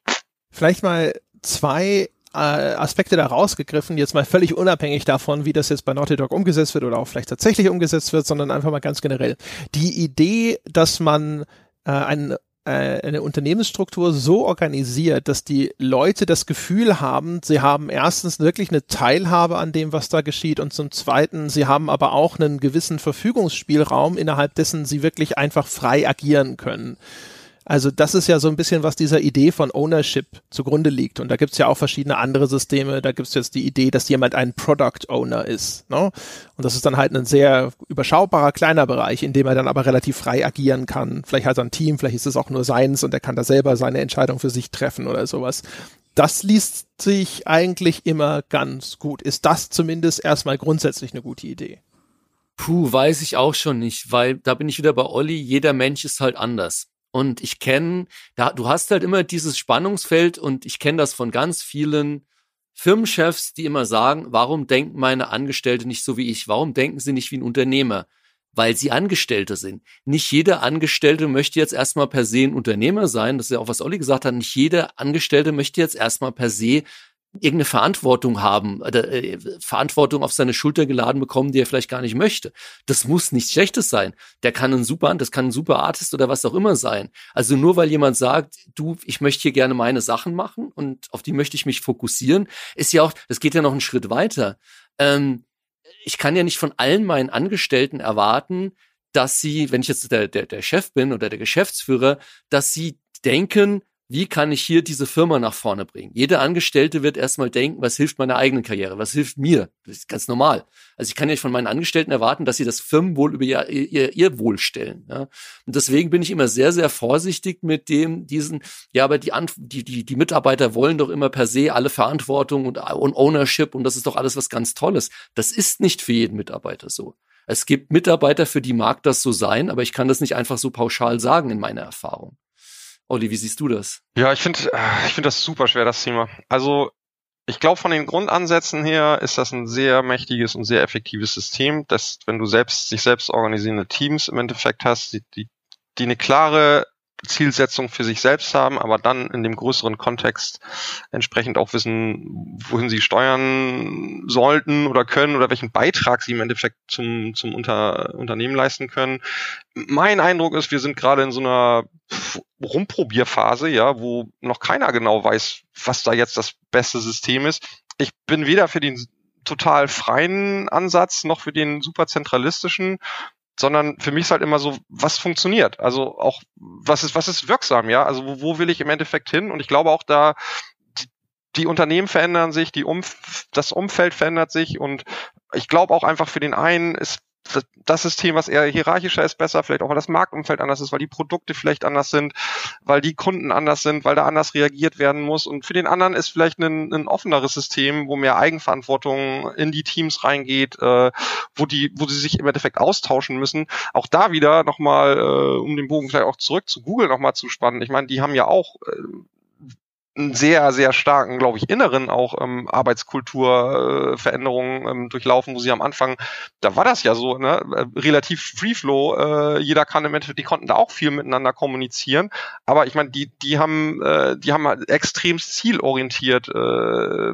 gearbeitet und, und haben im Endeffekt immer, du musstest halt sagen, so, ey, warum machst du das? Warum bin ich im Endeffekt da? Welches Ziel möchte ich da halt damit erreichen? Du musst es dich auch selber überprüfen, ob das jetzt richtig ist oder, oder nicht äh, und ob du dein Ziel im Endeffekt halt auch erreicht hast. Und ich habe jetzt den Eindruck, wo sie wirklich ein riesiges Unternehmen geworden sind, dass, dass da jetzt wieder ganz andere Prinzipien halt greifen und Deswegen, also ich ich, wenn ich da jetzt wirklich in so einer äh, Position wäre, ich sagen würde, so, okay, in welche Richtung sollte es denn jetzt gehen? Ich würde immer sagen, äh, ins Unternehmen reingehen, gucken und überprüfen, was funktioniert. Aber ich würde erstens das nicht sofort überall implementieren, sondern immer, wie bei Games auch, da machen wir auch nicht gleich das ganze Produkt, sondern auch erstmal eine Pre-Production, ähm, einen Testlauf im Endeffekt machen und auch wie reagiert die ganze Kultur halt äh, entsprechend darauf und dann würde ich gucken, ist das wirksam?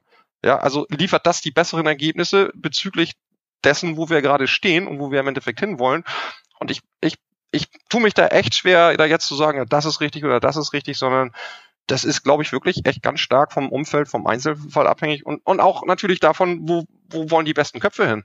Also ich meine, das ist, wir reden hier die ganze Zeit über Strukturen und, und sonst was, aber es ist ja nachher sind es ja die, die wirklich die, äh, die, die Leute, die im Unternehmen halt arbeiten und da werden, glaube ich, bestimmte Strukturen halt auch bestimmte Köpfe halt anziehen. Und das ist das, das Wichtigste, glaube ich, was auch gerade Games äh, brauchen, sind die Mitarbeiter, die du halt bekommst. Ne? Und das, ja.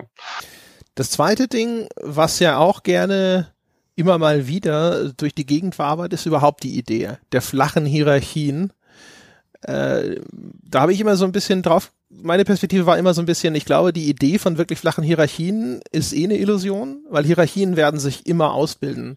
Und wenn du sie nicht ausgegeben hast von oben, wenn du sie nicht in irgendeiner Form sozusagen selber designt hast, dann wird die Hierarchie sich ausbilden in Form von Seniorität, also eben Berufserfahrung oder auch Zugehörigkeit einfach zum Unternehmen, kommt jemand Neues rein und es gibt aber schon eine Gruppe von Leuten, die kennen sich, die arbeiten schon seit Jahren äh, zusammen, die sind vielleicht sogar auch außerberuflich befreundet und sowas. Und ich glaube, die, die, der Gedanke, dass in solchen Unternehmen, die das, diese Experimente wagen, dann nicht sich trotzdem Hierarchien ausbilden, ist eher illusorisch. Aber vielleicht korrigiert ihr mich jetzt und sagt, nein, nein, die flachen Hierarchien, das gibt es, das geht, das funktioniert auch manchmal. Ja, ich hatte es vorhin ja schon an, an, an anderer Stelle, dass es ja, ähm, da gab es ja mal diese Flat Hierarchy-Bewegung, wo das ja herkommt. Und da gab es Unternehmen, die das alle ausprobiert haben, inklusive Google, die es dann alle irgendwann für gescheitert erklärt haben. Also ich persönlich tu mir es damit sehr schwer. Und ich glaube eher, die, die Frage muss immer sein, wo kommt dieser Wunsch her? Und für mich kommt dieser Wunsch immer her aus einer Erfahrung, dass Hierarchien ja in gewisse Form, da sind wir wieder bei diesem Thema von vorhin, das führt dann zu Machtmissbrauch und sowas. Und das wollen die Leute ja nicht. Und das ist ja uncool und demotivierend. Und sobald sich jemand Lied auf die Karte schreiben, dann unterdrückt er seine Unter, äh, Untergebenen oder was auch immer. Aber das ist halt eine, eine schlechte Form. Also für mich hat Hierarchie weniger was mit Macht zu tun. Für mich ist Hierarchie in erster Linie erstmal, wie ich es vorhin beschrieben habe, äh, vor allem auf die Kommunikation bezogen. Auf Kommunikation, Coaching, Mentorship und alles, was dazu gehört. Ich habe hier ein Zitat in einem anderen Zusammenhang von einem Vortrag, den ich mal gemacht habe, von dem Mark Templeton. Das ist der CEO von Citrix, die machen irgendwie so so Client-Applikationen. Das fand ich ganz schön damals. Das ist für mich wäre für mich meine äh, Umschreibung dessen uh, Hierarchy is a necessary evil of managing complexity, but in no way has anything to do with respect that is owed an individual. Also er sagt halt, Hierarchie ist halt ein notwendiges Übel, gerade in komplexen Strukturen, die man braucht, um äh, ab einer gewissen Firmengröße Teams zu managen. Aber das hat jetzt nichts mit dem Respekt äh, zu tun, den man einzelnen Teammitgliedern gegenüberbringt. Also nur weil jemand ein Junior ist, ist das jetzt kein schlechterer in irgendeiner Form ähm, als jemand, der für sich den Senior-Titel beanspruchen kann oder wie auch immer. Und das ist für mich eigentlich eine gute Zusammenfassung. Also gerade im Games-Bereich, ich kenne auch Teams, die haben genau das versucht. Äh, so hier irgendwie, wir sind mit 40 Leuten, wir sind ein Team, jeder darf bei allem mitreden. Ähm, Olli hat das vorhin so schön gesagt. Für mich ist es immer noch wichtig, dass in jedem Bereich jemand den Hut auf hat.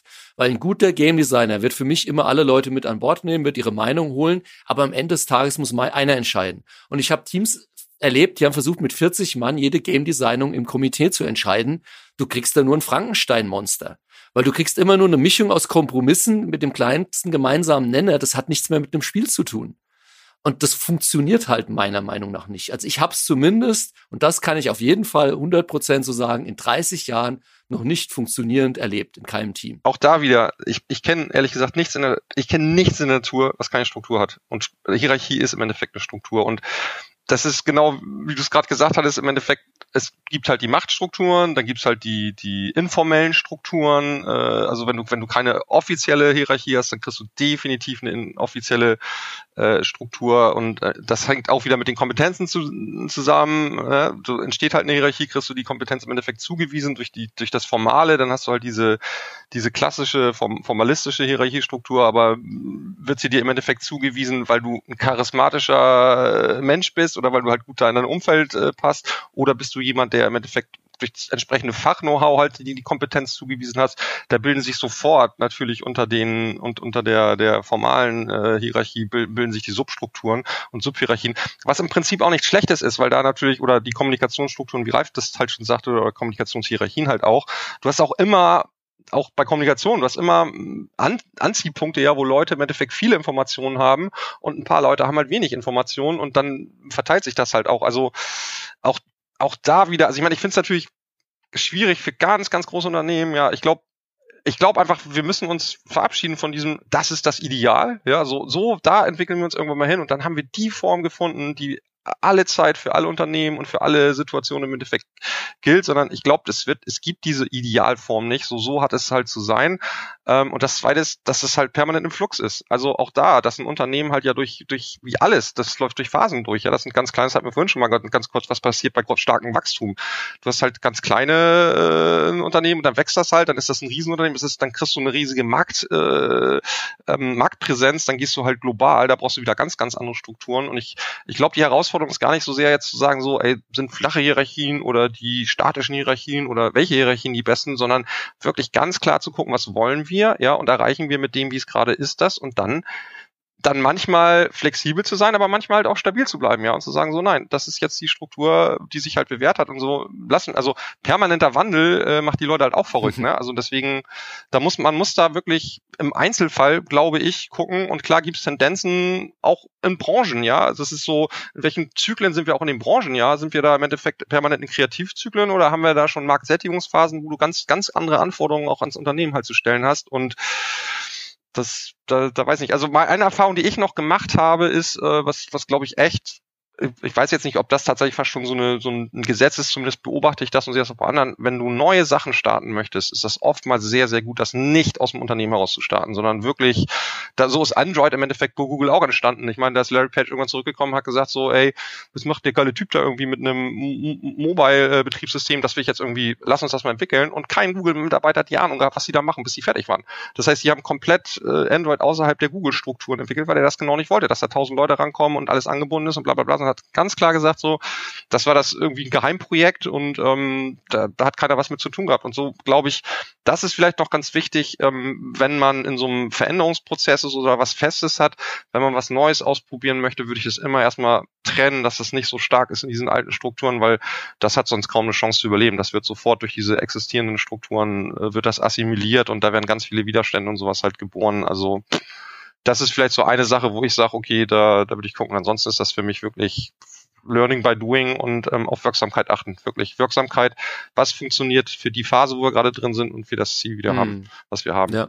Ich glaube gerade in dem äh, Zusammenhang, ähm, weil ich nochmal diesen Vortrag auch von dem Naughty Dog Menschen reflektiere, was Olli sagt, kann ich nur 100% unterschreiben. Also es ist ja schon auf Projektmanagement-Ebene so, das ist ja, was wir beide auch immer, wenn wir äh, mit Teams reden, jedes Projekt verlangt eine andere Form von Projektmanagement, also auch individuell, welche Workflows, wie gehst du daran, weil jedes Spieleprojekt anders ist, du hast immer wieder eine neue Teamkonstellation und ich glaube, so ist es dann auch auf Firmenebene. Und ich hätte den Naughty Dog Vortrag sehr viel besser gefunden, wenn er ihn nicht so gemacht hätte, so, hier so machen wir das, wir sind die geilsten, sondern immer, wir machen das so und so. Das bedeutet, das sind die Pluspunkte, aber es bedeutet auch, wie gesagt, allein, ich meine, der geht auf eine Digital Dragon, wo ganz viele Indies sind und stellt sich hin und sagt, hier, wir machen, äh, die Leute können einbauen, was sie wollen, geiler Scheiß, und wenn wir es dann wegschmeißen, es ist trotzdem ein tolles Investment in das Team. Das funktioniert für Naughty Dog. Das kann kein anderes Team sich so abschauen. Wenn ich jetzt hier irgendwelche Entwicklerteams in Deutschland beraten, sage, ja, baut einfach mal eines Scheiß drauf, wenn wir es nachher wieder wegschmeißen, die sagen, ja, wer zahlt uns den Mist? Also ich meine, das funktioniert ja nicht, ja. Deswegen, wenn er das in den Kontext gestellt hätte, warum sie gewisse Dinge machen und warum sie bei ihnen funktionieren, hätte der vielleicht sogar funktionieren können, selbst wenn ich gesagt hätte, na gut, ich glaub's dir vielleicht nicht oder wie auch immer. Aber der Vortrag ist halt wirklich so, der stellt sich dahin hier, so geht das und macht das alle so und das ist die neue Religion. Und da bin ich halt so, äh, nope. Na, das ist sehr schön. Okay, dann, äh, dann machen wir hier erstmal den Schlussstrich. Wir merken, es ist ein weites Feld. Da gäbe es bestimmt noch oh, einige ja. andere Themenfelder zu beackern. Olli und ich sind gerade erst warm geworden. ja. ja, vielleicht ein andermal. Vielleicht ein andermal Teil Teil 2. Ja. Also, meine sehr Herren, gerne. erstmal vielen Dank für eure Zeit. Gerne, immer wieder. Sehr, sehr, sehr gerne auch von meiner Seite. War doch mal wenigstens. Danke für die Moderation. Danke euch da draußen. War doch mal eine schöne kontroverse Runde. Das war doch mal was Lustiges hier. Nicht immer alle einer Meinung. Danke an euch da draußen fürs Zuhören. Äh, das soll es gewesen sein für diese Woche. Wie immer, falls ihr nett sein wollt, einfach nur zu uns, dann könnt ihr uns zum Beispiel bewerten auf iTunes, auf Facebook oder ihr könnt uns folgen auf Spotify. Falls ihr Abonnenten werden möchtet und zu erleben, was es da draußen noch alles an wunderbaren Bonusinhalten gibt, die auf euch warten, gamespodcast.de slash abo oder patreon.com slash auf ein Bier. Und diskutieren könnt ihr mit uns über diese Folge und über alles andere unter forum.gamespodcast.de www.ftf.de. Das soll es gewesen sein für diese Woche. Wir hören uns nächste Woche wieder. Bis dahin.